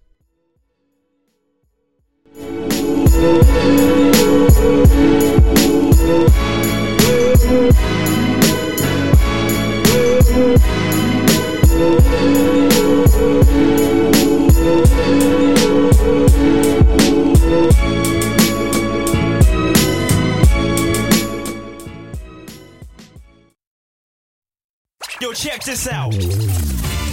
Este corte también es moderno. No te vayas.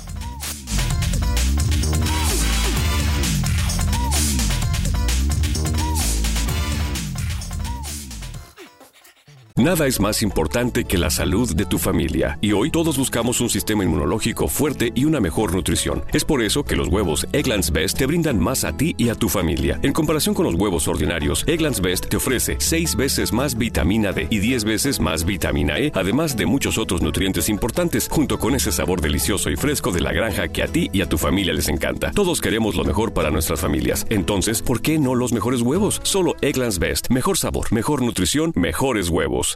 London Stock Exchange Group is here to be your essential global markets infrastructure and data partner, where open isn't just a platform, but a philosophy, giving you the freedom to make your mark in the world.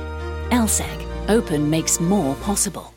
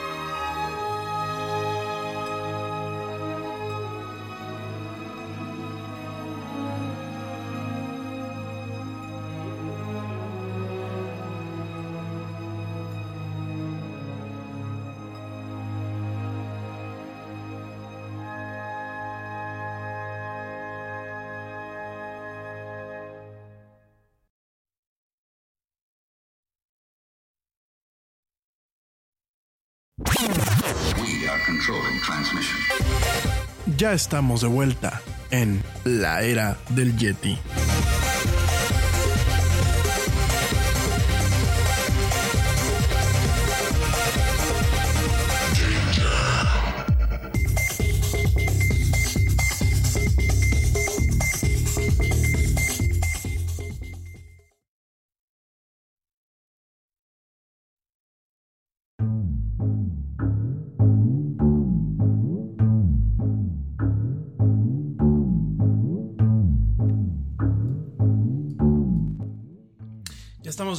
Esto que es la era del Yeti. Mil gracias a la gente que me continúa escuchando. Eh, por cuestiones de tiempo, eh, por cuestiones de que no tengo abierta la ventana del Messenger, no voy a mandar saludos. Ya vi las notificaciones. Mañana, con todo gusto, pues mando saludos personalizados a cada uno de ustedes que me hacen el gran honor de escuchar este programa. ¿eh? Por aquí me dicen, oye, que, este, que les pase el programa de este chino para eh, tener cuidado con sus novias. No, hombre, ya les dije que no, no, lo ha, no ha dicho cómo lo está haciendo. Este, habrá que cada quien programar eso. Ahora, hablando de lenguaje de programación eh, y de lenguajes de programación que ayer me pidió, por favor, si en algún momento puedo hacer un programa, sí lo voy a hacer, yo creo que la próxima semana. Déjenme me organizo un poquito. Pero bueno, hablando de lenguajes de programación, fíjense que 1.0, el portal 1.0, saludos a Javier Matuk y a Manuel López Michelón, el Amorza, que bueno, pues son, son grandes personas que tienen este portal y que colaboran, que bueno, vienen de los tiempos más bonitos de Internet aquí en México, cuando existía la plataforma Spin, de la cual ya hemos platicado. Bueno, pues hicieron una encuesta, hicieron una encuesta en donde pues quieren saber eh, cuáles son los gustos de programación aquí en México. Eh, esta, esta, encuesta la hicieron y bueno, hasta el momento con eh, 420 votos, déjame te platico que pues eh, va muy, muy, va empatada esta, esta encuesta. En los primeros lugares tenemos a Python y a Java. Híjole, a mí Java no me gusta. Eh, personalmente me parece un lenguaje, no sé, a lo mejor como me parece como que dispensen lo que voy a decir, pero como muchas entidades gubernamentales utilizan Java para varias cuestiones, a lo mejor le agarré asco por eso, ¿no? No tanto por las capacidades del lenguaje. Pero bueno, en primer lugar está Python, que se está volviendo un lenguaje muy popular en estos últimos, en este último lustro. De hecho, bueno, pues siguen habiendo muchos cursos en línea en donde te dicen que una puerta de entrada para aprender a escribir código, pues es sin lugar a dudas Python. Después le sigue Java, o bueno, están empatados con el 25% cada una de ellas. El, en, en tercer lugar está C++, eh, pues que es un lenguaje ya clásico y es prácticamente el lenguaje con lo que se, ha logrado programar eh, todo lo que vemos hoy en día. Después viene Swift de Apple eh, con el 4%, JavaScript. sí es un lenguaje de programación. Y iba a decir una tontería, pero no, ya me acordé que en, en, esta en estos últimos cinco años realmente JavaScript pues se, ha, se, ha, permutado, se ha transformado solamente ser algo para la web en algo un poco más eh, multifacético. Y eh, Ruby Ruby on Rails, este, como lenguaje de programación, bueno, con el 2%. Este, pues es muy interesante esta encuesta, digo, es una encuesta que está haciendo principalmente entre la gente de 1.0, son 420 las personas que han contestado hasta el momento, pero de alguna forma da una perspectiva, ¿no? Y es importante, y es interesante ver que Python y Java, pues aquí en México, en un grueso de lo que son los programadores, son los lenguajes consentidos. No está por aquí Edgar, a ver si en algún momento pues entra y nos hace su comentario. Ya la próxima semana espero yo platicarles de lo que son los lenguajes de programación y hay muchos más, ¿eh?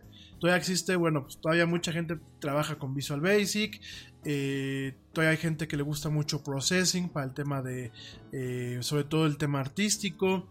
Eh, obviamente falta aquí Objective-C. Eh, bueno, hay de todo un poco en ese tema del PHP, por ejemplo. Eh, bueno, hay de todo un poco en ese tema de lo que es la programación. En fin, oigan, eh, también aprovechando, esta es una nota que salió en 1.0, en este mismo portal, en donde se hace una pregunta de cuándo llegará la, red 5G a México. Eh, en este sentido, bueno, pues desde hace dos años ATT en México, de acuerdo a esta nota, ha mencionado que sus esfuerzos estaban centrados en la red 5G, la cual en 2017 todavía se veía muy lejana, sin embargo, hoy aparentemente todo es una realidad. Por otro lado, mientras ATT trabaja en la red 5G, Telcel anunciaba el lanzamiento de la red 4.5G, pero bueno, ya sabemos cómo es Telcel. A ustedes les ha tocado la red 4.5G, a mí no, pero bueno. Toda esta situación pues ha generado dudas sobre cuándo podría llegar la quinta generación de la red a nuestro país, aunque lo único que sabemos es que esto sucederá hasta 2020 de forma muy limitada. Según la BBC, AT&T y Telcel estarían desplegando parte de su red 5G en México en algún momento del próximo año. Sin embargo, el alcance de esta red solo alcanzará el 3% de la población. Lo normal cuando hacen estos despliegues. Por otro lado, la GSMA Intelligence mencionó que Movistar tiene planeado lanzar en Perú la red 5G en 2020, aunque parece que en México la operadora española no va a comenzar pronto el despliegue de, de esta nueva tecnología, ¿no? También Brasil será otro de los primeros países de América Latina con 5G, pero en su caso no se espera sino hasta 2023. De cualquier manera, la GSM, eh, GSM Intelligence ha revelado que no será hasta, ah, sino hasta 2025 cuando se logre la expansión de la cobertura 5G en la región, la cual alcanzará poco más del 40% de la población latinoamericana, superando los 62 millones de conexiones en esta parte del continente. Por otro lado, bueno, pues también se comenta en esta nota y de acuerdo a organismos especializados de que México no está listo para la red 5G, además de la infraestructura que deben montar las operadoras para ofrecer servicio en la red 5G, se necesitan equipos compatibles con esta tecnología red, de los cuales ninguno de los smartphones compatibles se vende de forma oficial en México en este momento, ¿no? Pero algo también muy importante que debemos considerar es que por ahora los teléfonos 5G son de la gama premium, por lo que hasta que no haya teléfonos de gama media con conexión 5G, no debemos esperar que la adopción crezca de forma importante en México y en América Latina, ¿no? Por esta razón es que la BBC menciona que el despliegue de la red 5G en México solamente cubrirá el 3% de la población, pues seguramente solamente estará disponible en zonas limitadas de la Ciudad de México, Guadalajara y Monterrey. Bueno, pues para que tú lo sepas, una nota importante, interesante. Y bueno, pues no nos hagamos ilusiones, yo creo que para el 4G le queda todavía mucha vida, por lo menos hasta el 2025-2026. Oigan, en notas un poco más agradables y antes de entrar a otros temas, fíjense que una réplica, una réplica de la mítica computadora Commodore 64 con eh, de alguna forma todo funcionando en forma, con su teclado funcionando y sus controles, llegará finalmente este año, ¿no? Eh, el año pasado sacaron una versión miniatura tratando de capitalizar pues en este tema de la nostalgia junto con las consolas Nintendo Classic, Super Nintendo Classic, eh, la PlayStation Classic, que bueno, pues fue un fraude. Y bueno, recientemente te lo platicaba yo hace unos programas, la Sega Genesis Classic. Pues bueno, Commodore el año pasado lanzó una, una consolita. Te recuerdo que bueno, la Commodore no es una consola como tal, es una computadora. En donde, bueno, pues realmente el teclado era de adorno. Tú tenías que comprar un teclado o conectar tu teclado para poder utilizar este, algunas funcionalidades de esta, de esta réplica. Eh, realmente pues era una maquinita de adorno. Sin embargo, eh, este diciembre llega una réplica de la Commodore 64, esta vez con un teclado totalmente tamaño real y totalmente funcional, ¿no? Eh, en ese sentido, bueno, pues la empresa Retro Games está lanzando una consola, una réplica que se llama DC64 o la C64, que bueno, pues intenta capitalizar en la popularidad de las consolas miniaturas. Sin embargo, actualmente ade- además de tener los juegos, además de tener 64 juegos clásicos y de llevarlos a las televisiones modernas, te va a permitir volver a trabajar en lo que es el sistema, el lenguaje de programación basic de, este, de estas pequeñas consolas, bueno, estas computadoras, y eh, pues en ese sentido es una réplica exacta, es igual a la Commodore 64 que se lanzó en 1982, de hecho, bueno, pues el teclado tiene el mismo formato, aparentemente va a utilizar los mismos switches eh, para las teclas, y pues todo el acabado gris y el acabado convencional que dicen, bueno, pues eh, una computadora clásica de los 80s, ¿no? Además viene con BASIC, este lenguaje de programación básico, totalmente preinstalado y eh, se puede cambiar entre modos que lo hacen funcionar como la clásica Commodore 64 o bien como su predecesora, la Commodore VIC 20, ¿no?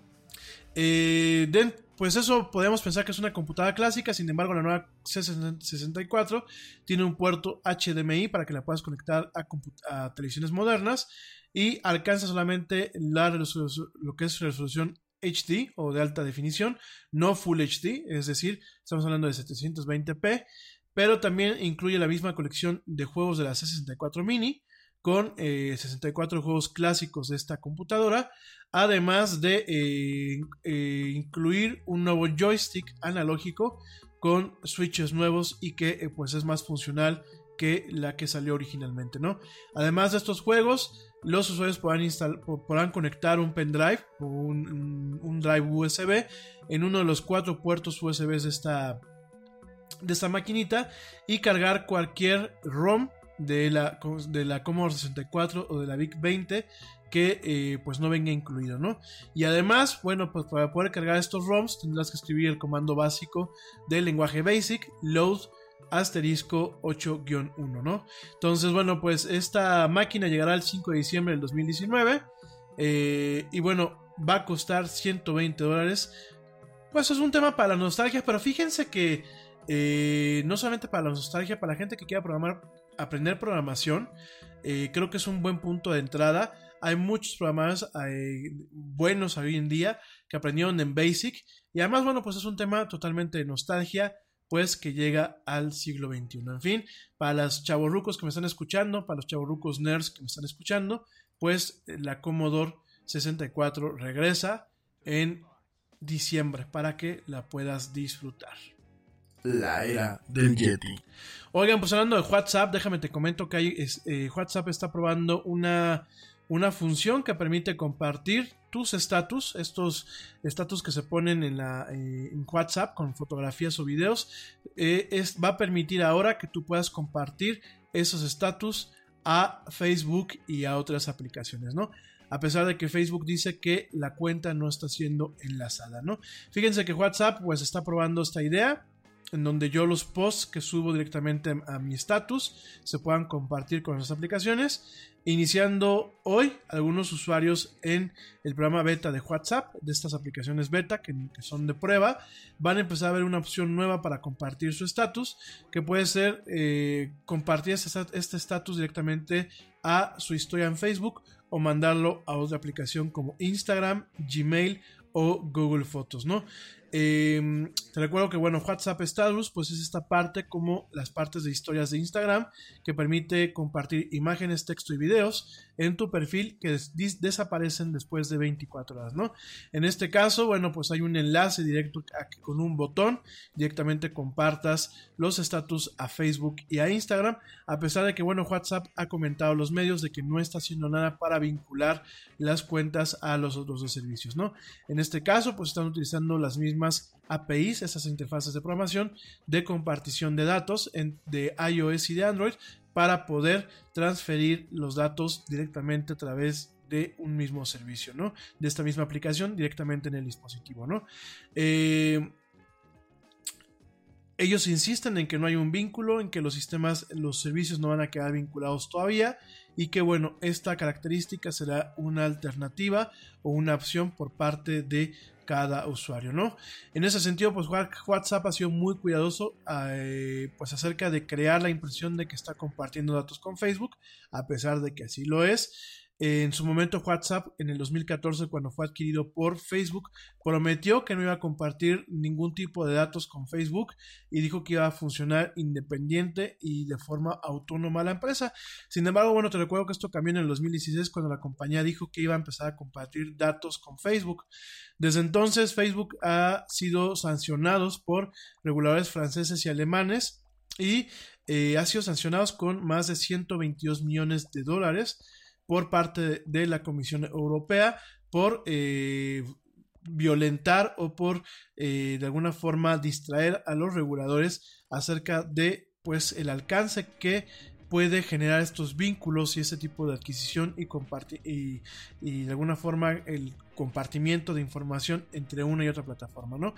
Eh, de acuerdo a lo que dice WhatsApp y el mismo Facebook, dicen que no hay ningún tipo de enlace de datos que no sea a través del dispositivo, que no sea utilizando las APIs que directamente exponen lo que son eh, iOS y Android y que no hay un vínculo directamente entre las cuentas, aunque pues se está buscando en que ambas, ambas plataformas, bueno, las tres plataformas, lo que es Instagram, WhatsApp y eh, Facebook en algún momento tengan una integración un poco más directa.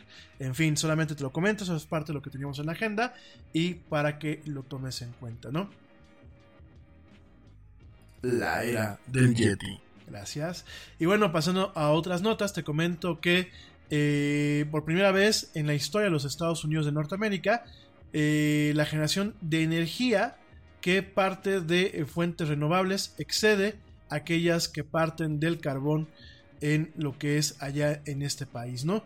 En este sentido, por primera vez y de acuerdo a un reporte de la Administración de eh, Información de Energía de los Estados Unidos, se presentan números en donde, pues, por primera vez en toda su historia, los Estados Unidos han producido en más energía de fuentes renovables que del carbón, ¿no?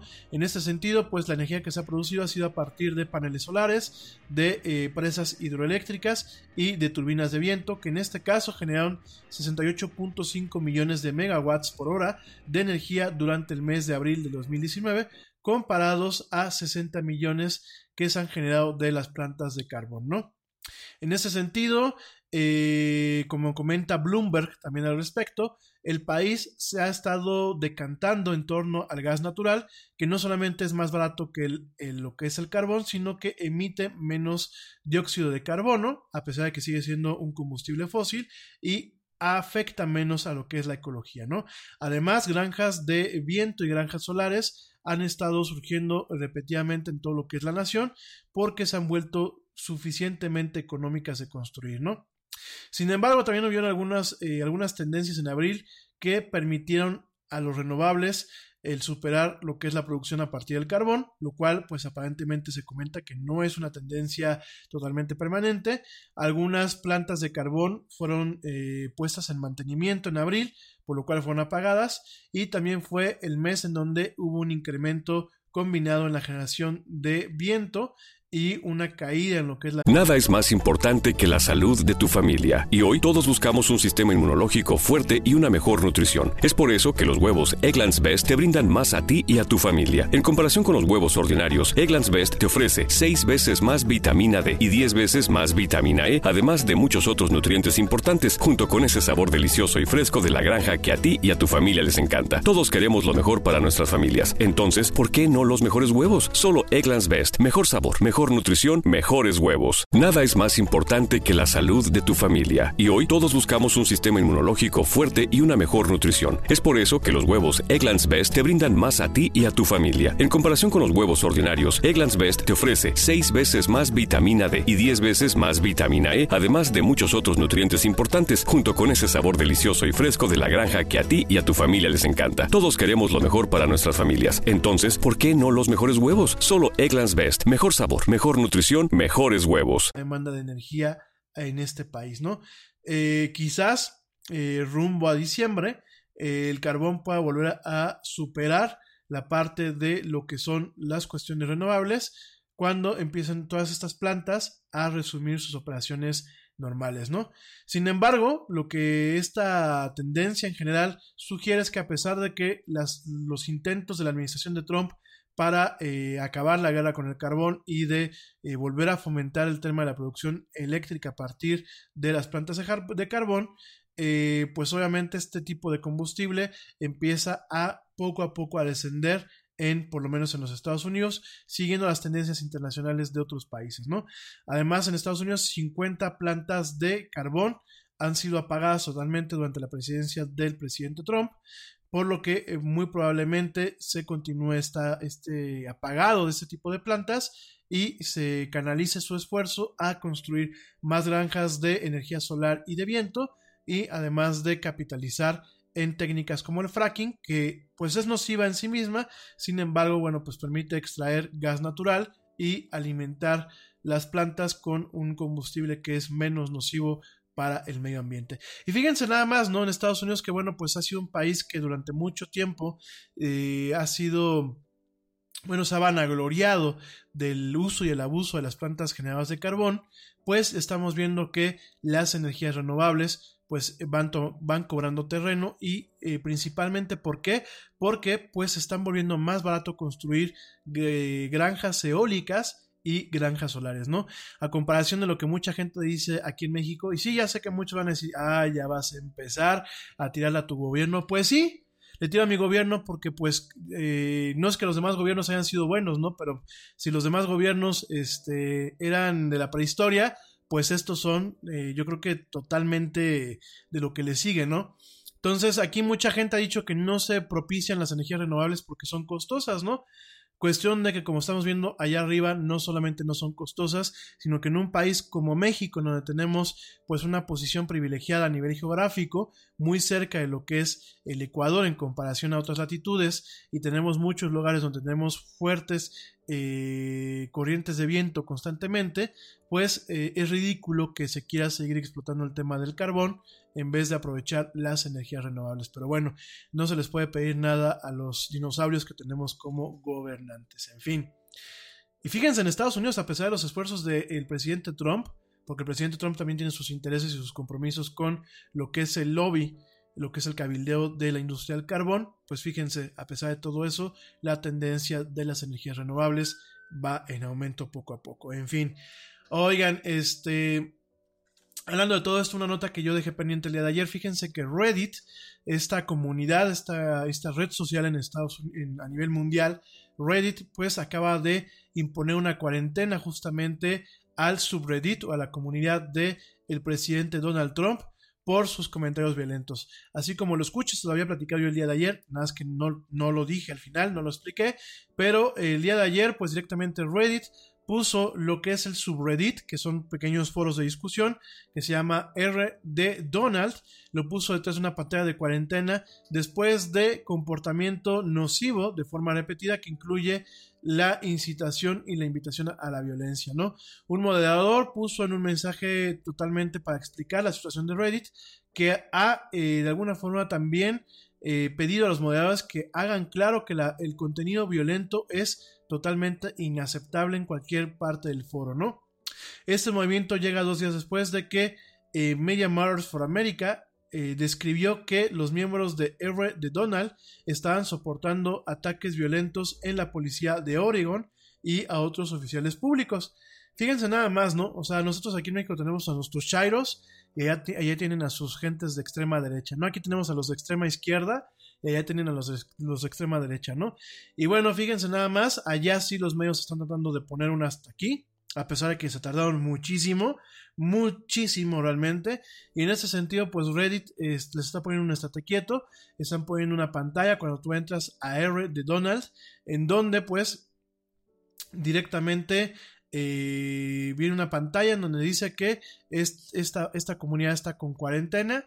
Si tú quieres entrar, pues obviamente tienes que estar consciente de que hay cuestiones muy nocivas dentro de esta comunidad y que por favor se les pide que se comuniquen con los moderadores para ayudar a que todo este contenido violento pues directamente eh, afectaran eh, o de alguna forma se erradique ese tipo de contenido violento, ¿no? Fíjense nada más cómo vino todo esto, pues eh, muchos miembros empezaron a fantasear o empezaron a promover violencia en torno a un voto, un voto en, torno al cambio climático de el estado de Oregon, donde, bueno, pues directamente los republicanos eh, dejaron al Senado del estado para prevenir una eh, ley contra el cambio climático de pasar, ¿no? Eh, y uno de ellos, uno de estos eh, senadores, eh, comentó de que respondería a cualquier acción policíaca con violencia, ¿no? En ese sentido, bueno, pues la gente de este canal, de R de Donald, empezaron a decir que la gente debía agarrar los rifles y deberían de luchar porque pues ese aparentemente ese, esa ese, esa ley en contra del cambio climático pues afecta sus derechos, ¿no? Fíjense nada más y empezaron directamente a incentivar el tema de la violencia hasta con lo que eran los, la autoridad allá en Oregon con lo que es la fuerza policíaca. Entonces, pues nada más para que se den cuenta, ¿no? Digo, es lo que les digo hace antes del corte, realmente pues el mundo en vez de decir, güey, estamos cambiando, realmente la raza humana, en vez de decir, pues sí, tuvimos tiempos muy duros, tuvimos guerras, tuvimos eh, el, oscurantismo totalmente, eh, tuvimos pues cuestiones muy penosas como la Santa Inquisición, eh, tuvimos, bueno, muchísimas cosas. En vez de realmente decir, ya nos quitamos todo eso y como, como especie hemos avanzado, ¿no? No solamente seguimos en las mismas, sino que ahora estamos cayendo en cuestiones netamente recalcitrantes, ¿no? Con esta voz, con este megáfono que nos dan las redes sociales, pues en vez de buscar transmitir buenos, buenos mensajes o buenas cuestiones, pues estamos buscando, pues no hacer el mal, porque no se trata de decir de hacer el mal, estamos buscando perpetuarnos en este agujero de mediocridad, de ignorancia y, perdónenme la palabra que voy a utilizar, de pendejez humana. En fin, la era del Yeti. Oigan, y pasando a unas notas más agradables antes de tocar el tema de Facebook, que a lo mejor ya no lo toco hoy, mejor ya lo toco mañana, pero déjame te comento que eh, de verdad amigos, aquí en México hay, em, hay organizaciones y hay entornos que bueno, pues están tratando de hacer un cambio a pesar de, de la situación y a pesar de lo que te acabo de comentar. Te quiero poner un mensaje de una niña que se llama María José, que es un mensaje contra el cáncer.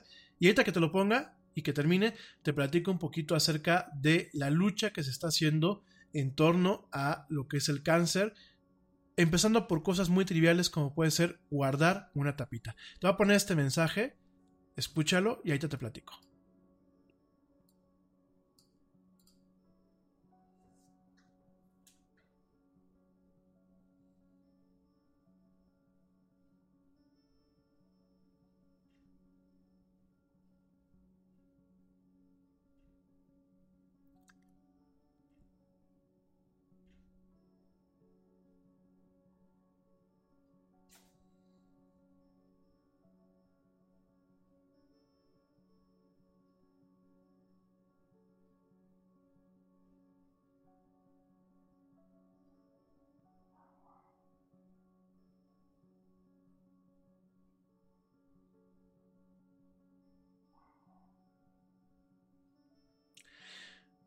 Pues así las cosas con María José, un mensaje muy esperanzador. Yo sé que la primera parte del programa pues nos pusimos un poco negativos, pero fíjense esta chiquita que tiene un mensaje contra el cáncer infantil y contra el cáncer en general.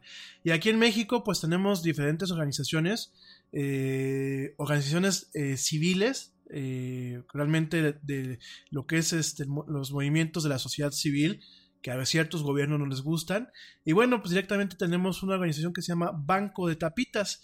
Eh, este banco de tapitas, ¿qué es lo que se hace? Bueno, pues uno dona las tapitas de lo que son los refrescos, de lo que son los garrafones de agua, de ciertos shampoos, de ciertos cosméticos. Se donan estas tapitas y lo que hace este banco de tapitas, esta asociación civil, eh, me dicen que no se escuchó el mensaje. Ay, se lo voy a volver a poner, perdónenme, yo sí lo escuché pues teníamos bloqueado el, micrófono. Déjense los pongo. Es el mensaje de esta pequeña que se llama María José. Por favor, escúchenlo. Es un mensaje muy esperanzador. Gracias por avisarme. Es que yo sí lo escuché en el monitor, pero no salió al aire. Escúchenlo, por favor, y ahorita les platico del el banco de tapitas. Sí, tengo cinco años. Tengo, tengo cáncer en la sangre desde que tengo tres años. Mis células luchan contra el cáncer lo que le quisiera decir al cáncer si estuviera frente a mí deja a los niños en paz, déjalos ser libres, deja que vivan su vida. Eso es lo que le quisiera decir. Yo tengo fe en Dios y en los doctores. Ustedes también deben tener fe en Dios y en los doctores. Yo soy feliz con cáncer y ustedes también pueden ser felices con cáncer sin importar los problemas. Les mando besos y abrazos. Gracias, teacher, por comentarme. Bueno, ya escucharon este mensaje, esta pequeña María José. Es un mensaje contra el cáncer infantil y el cáncer en general. Y bueno, tenemos esto que es el banco de tapitas. Este banco de tapitas, como te estaba comentando, pues eh, permite que cuando tú, tú, dejas la tapita del refresco, la tapita del garrafón o ciertas tapitas de los shampoos o, de los eh, jabones de manos y eso, ellos estas tapitas las convierten en apoyo, en un apoyo en donde desde el 2015 han podido ayudar a que se atiendan a más de 200 pacientes. Fíjense nada más, más de 200 pacientes que han permitido, ha, habido la oportunidad de que se les atienda, de que se les dé un tratamiento adecuado, un tratamiento adecuado contra su cáncer y que eh, al final del, día tengan una, esperanza para poder vivir, para poder crecer y para poder convertirse en ciudadanos de bien. Eh, les voy a pasar la página del Banco de Tapitas en las redes sociales. es una, es una asociación civil que de verdad no nos cuesta nada en vez de tirar la tapita a la basura y de contaminar. Las guardamos en bolsas y las llevamos a los diferentes centros de acopio que están pues en toda la República Mexicana, en donde bueno pues estas tapitas se utilizan exclusivamente para salvar vidas. Y fíjense, han habido diferentes casos que aquí aparecen en la página, en Aguascalientes, en la Ciudad de México, en Campeche, en Chiapas, en Chihuahua, en Durango, en el Estado de México, en Guanajuato, en Guerrero, en Hidalgo, en Jalisco, en Morelos, en Puebla, en Quintana Roo, en Tamaulipas, en Veracruz en Yucatán. Casos, casos de leucemia, de cáncer osteosarcoma, de cáncer en la pituitaria, de eh, déficit ABP, de linfoma de Hodgkin, de diferentes tipos de cáncer, en donde, gracias al apoyo de esta asociación, la Asociación Banco de Tapitas, se ha logrado apoyar a estos niños, se ha logrado apoyar a esta causa y se les ha dado una oportunidad más para tener ejemplos, ejemplos realmente de vida como el ejemplo de María José. ¿Dónde se pueden donar esas tapitas? Fíjense nada más. Eh, cuentan con eh, pues eh, coordinaciones zonal de zona con el banco de tapitas. Ahí están, están en Aguascalientes, están en Mexicali y en Tijuana, ya en Baja California Norte, están en Los Cabos, en Baja California Sur, están en Campeche, en Coahuila, en Chihuahua, en la Ciudad de México tienen varias, tienen en el norte, en el sur, en centro sur, en, en el oriente, en Durango también. Eh, hay varios puntos en donde pues, se pueden dejar las tapitas. En el Estado de México también hay varios puntos en donde se pueden dejar las tapitas. En Guanajuato hay varios puntos, en León y en San Miguel de Allende. En eh, Guerrero también. En Hidalgo hay próximamente, pues se pueden mandar a través de la paquetería. En Jalisco también hay varios puntos. En Michoacán están en Zamora también y hay varios puntos. Ah, en Guanajuato, en la Universidad Pénjamo, es un lugar donde se pueden dejar las tapitas. En Morelos están en Cuernavaca, en Nayarit están en, en Jalisco, en Nuevo León están en Escobedo, en Oaxaca, en Tuxtepec, en Puebla. Aquí en Querétaro, pues eh, está, pues, digámoslo así, la, el cuartel general o la central de, esta, de este lugar. Eh, en Quintana Roo, en San Luis Potosí, bueno, prácticamente en todo el país se pueden dejar estas tapitas, ¿no? Les voy a pasar los enlaces, además de dejar tapitas, eh, también se pueden hacer alianzas. Eh, en este caso, bueno, hay alianzas con Airbnb, con Help Freely, con Musas AC y con Radio Televisión Mundo Kids.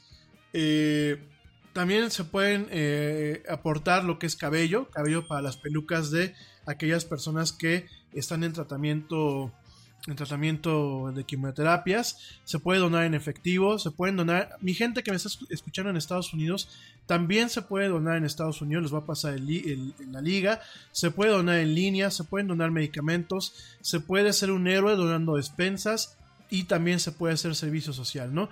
Además de todo eso, bueno, pues también hay empresas eh, en donde, bueno, uno como empresa puede participar, se pueden dar pláticas y conferencias, tiene una tienda, fíjense nada más, tiene una tienda donde se venden cierto tipo de merchandising, eh, como botellas de agua ecológicas plegables, bolsas ecológicas tipo de red para lo que es el super, tazas oficiales pintadas a mano, popotes de acero inoxidable de banco de tapitas, eh, Pepe Tapitas, que es eh, la mascota de esta organización, hechos a mano, cepillo de dientes de bambú, contenedor oficial de Banco de Tapitas. Esto si tú quieres tener tu contenedor, lo puedes comprar y lo puedes tener en tu tienda de abarrotes, en tu restaurante, en tu bar y ayudar con la causa de esa forma. Hay contenedores de acrílico, eh, contenedor hecho de tapitas recicladas. Eh, hay corazón de realidad oficial de Banco de Tapitas, hay gorra oficial del Banco de Tapitas, hay baberos para bebé, hay lona oficial en caso que tú quieras arrancar una campaña. Hay un kit para poner un trébol de cuatro hojas de la buena suerte que viene con su maceta, con las semillas y todo lo necesario. Eh, hay un certificado de héroe por suplementos. Hay una lona oficial del Banco de Tapitas y un certificado de héroe por despensa. Estos certificados es, tú compras el certificado y se les da una despensa, se les da algo más a las personas que lo necesitan dentro de esta fundación. Les voy a pasar, eh, les digo, bueno, a la gente que no consulta mis redes sociales, háganlo por favor, que ahí nos podemos tener enterados, pero les paso de todos modos la dirección es banco de tapitas.org. Todo pegadito, bancodetapitas.org. Eh, no solamente pues eh, quiero pintar lo malo, quiero pintar la, la, parte en donde en ocasiones puede ser desesperanzador, sino quiero pintar estos atisbos en donde podemos ayudar a los que son los ciudadanos del mañana, a niños como María José, que tienen ganas de luchar, que tienen fe en Dios y en los médicos y que el día de mañana pueden ser los ciudadanos que cambien y que reviertan esta tendencia tan negativa que estamos teniendo actualmente. Bueno, mi gente, ¿para qué nos da tiempo? Ya no nos da tiempo para mucho, nos quedan tres minutos de programa. Déjenme, les platico un poquito. Eh, les iba a platicar de Harry Potter eh, Wizards Unite, pero bueno, eh, mañana se los platico. Mañana que prometo que mañana sí va a ser un programa mucho más relax. este juego, se los recuerdo, es como el Pokémon Go. Es de la misma empresa que hizo Pokémon Go, se llama Niantic Labs. Y eh, realmente, bueno, pues es un juego donde tú vas con tu varita, tirando en, escenarios de realidad aumentada y eh, capturando directamente lo que son ciertos personajes de lo que es la franquicia de Harry Potter, ¿no? Ya está disponible para iOS y para Android. Si nos da ganas, si nos da tiempo, mañana platicamos del tema con un poquito más. Déjame te platico de lo que pueden ser los mejores juegos del 2019 de acuerdo a el medio Diverge. En este caso, bueno, los, los juegos que están poniendo aquí es Devil May Cry 5, este juego de donde eh, tú eres el, manejas a Dante, que Dante, bueno, pues es mitad demonio y mitad humano. También otro juego que a mí me parece que muy, muy interesante, que no he podido comprar, pero es un juego bastante difícil, de un poquito de, la familia de los Dark Souls. Se llama Sekiro Shadows Die Twice. Es, eh, en vez de utilizar un caballero, eh, estás utilizando pues prácticamente un samurai. Me parece un juego bastante bueno, lo he visto en algunos reviews, muy divertido. Otro buen juego es New Super Mario Bros. U en la, para la Nintendo Switch que se complementa con Super Mario Maker 2. Te recuerdo que, bueno, mañana vas a platicar de Super Mario Maker, pero Super Mario Maker te permite a hacer niveles de Super Mario. Entonces es un juego también bastante interesante. Hay otro juego que se llama Judgment, que pues es un spin-off de este juego de mundo abierto que se llama Yakuza. Es un juego de detectives bastante interesante. Y eh, otro juego que también viene aquí y del que ya les he platicado es de Tetris 99. Para la gente que tiene eh, contratado lo que es la, eh, el servicio Nintendo Switch Online, que yo les dije el otro día, para aquellos que tengan lo que es Amazon Prime aquí en México, tienen todo lo que se, se, les conocen como Twitch Perks. Y en el tema de Twitch Perks tienen, tienen hasta un año de membresía de Nintendo Switch Online gratis. De hecho, yo el Yeti ya lo utilizamos. Y dentro de esta membresía, además de tener pues la funcionalidad multijugador, Tienes diferentes juegos de la NES, de la Nintendo NES, de la Nintendo clásica, pero también tienes ciertos juegos en línea incluidos, como lo es Tetris 99. Tú puedes descargar Tetris 99 de forma gratuita. Y Tetris 99, ¿qué es? Es el Tetris de toda la vida, pero tú juegas contra 98 jugadores. Fíjense nada más, 98 jugadores humanos. De hecho, aparecen 98 pantallitas en donde pues vas viendo cada quien cómo va jugando, ¿no? ¿Cómo funciona esto? Bueno, cuando tú vas juntando ciertas, eh, haces Tetris o vas haciendo líneas, vas mandándoles eh, bloques o vas mandando más líneas a los demás jugadores, tú vas escogiendo a quién se los quieres mandar. ¿Quién gana? Gana el último que queda o el último que sobrevive, ¿no? La verdad es muy divertido. Yo se los he comentado, realmente mi Switch ha visto mucho uso a través de este juego y este y yo, fíjense, a mí me relaja mucho a pesar de que pues soy maleta, eh, quedo siempre entre los primeros 50 lugares, pero nunca bajo del, de los, del número 40. Hay jugadores muy buenos, pero la verdad me relaja mucho y me divierte mucho, pues saber que estás jugando contra otros humanos y que pues es una guerra, es una guerra eh, usando el Tetris por ver quién queda hasta el final. Juego muy interesante, bueno, de todo esto vamos a platicar el día de mañana. Y mañana les platico también un poquito de Black Mirror. Fíjense que esta temporada pues fue un poco decepcionante. Eh, de hecho, bueno, pues yo se los comentaba. Eh, el capítulo de Miley Cyrus, no porque ya salió Miley Cyrus, sino en general siento que ya se ha caído un poco. Eh, la sentí como muy tibia, a pesar de que no deja de ser Black Mirror y no deja de ser muy interesante. Pero bueno, de eso y más, mañana vamos a estar platicando. Se los prometo que mañana sí va a ser un día más relax. De hecho, muchos temas que iba a tocar el día de hoy, por los, el día de mañana los tuve que tocar el día de hoy porque no estuvo por aquí Pablo. Ya saben que con Pablo hablamos de música, de juegos, de películas, de cómics, pero bueno, mañana les prometo que vamos a platicar de temas un poquito más agradables. En fin, mi gente, ya me voy.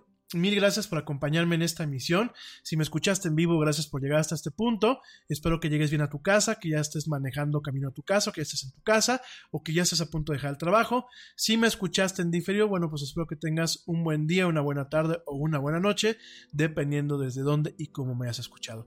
Yo soy Rami Loaiz, esto fue La del Yeti. Mil gracias a todos. Nos escuchamos mañana en punto a las 7 pm hora central de la Ciudad de México con más actualidad, más tecnología y muchas otras cosas más.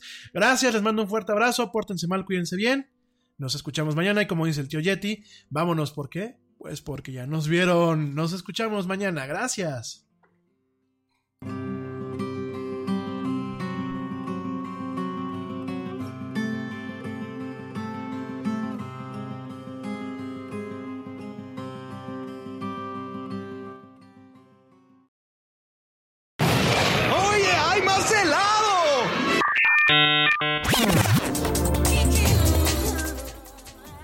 Que la actualidad no te deje helado. Te esperamos en la siguiente emisión de La Era del Yeti.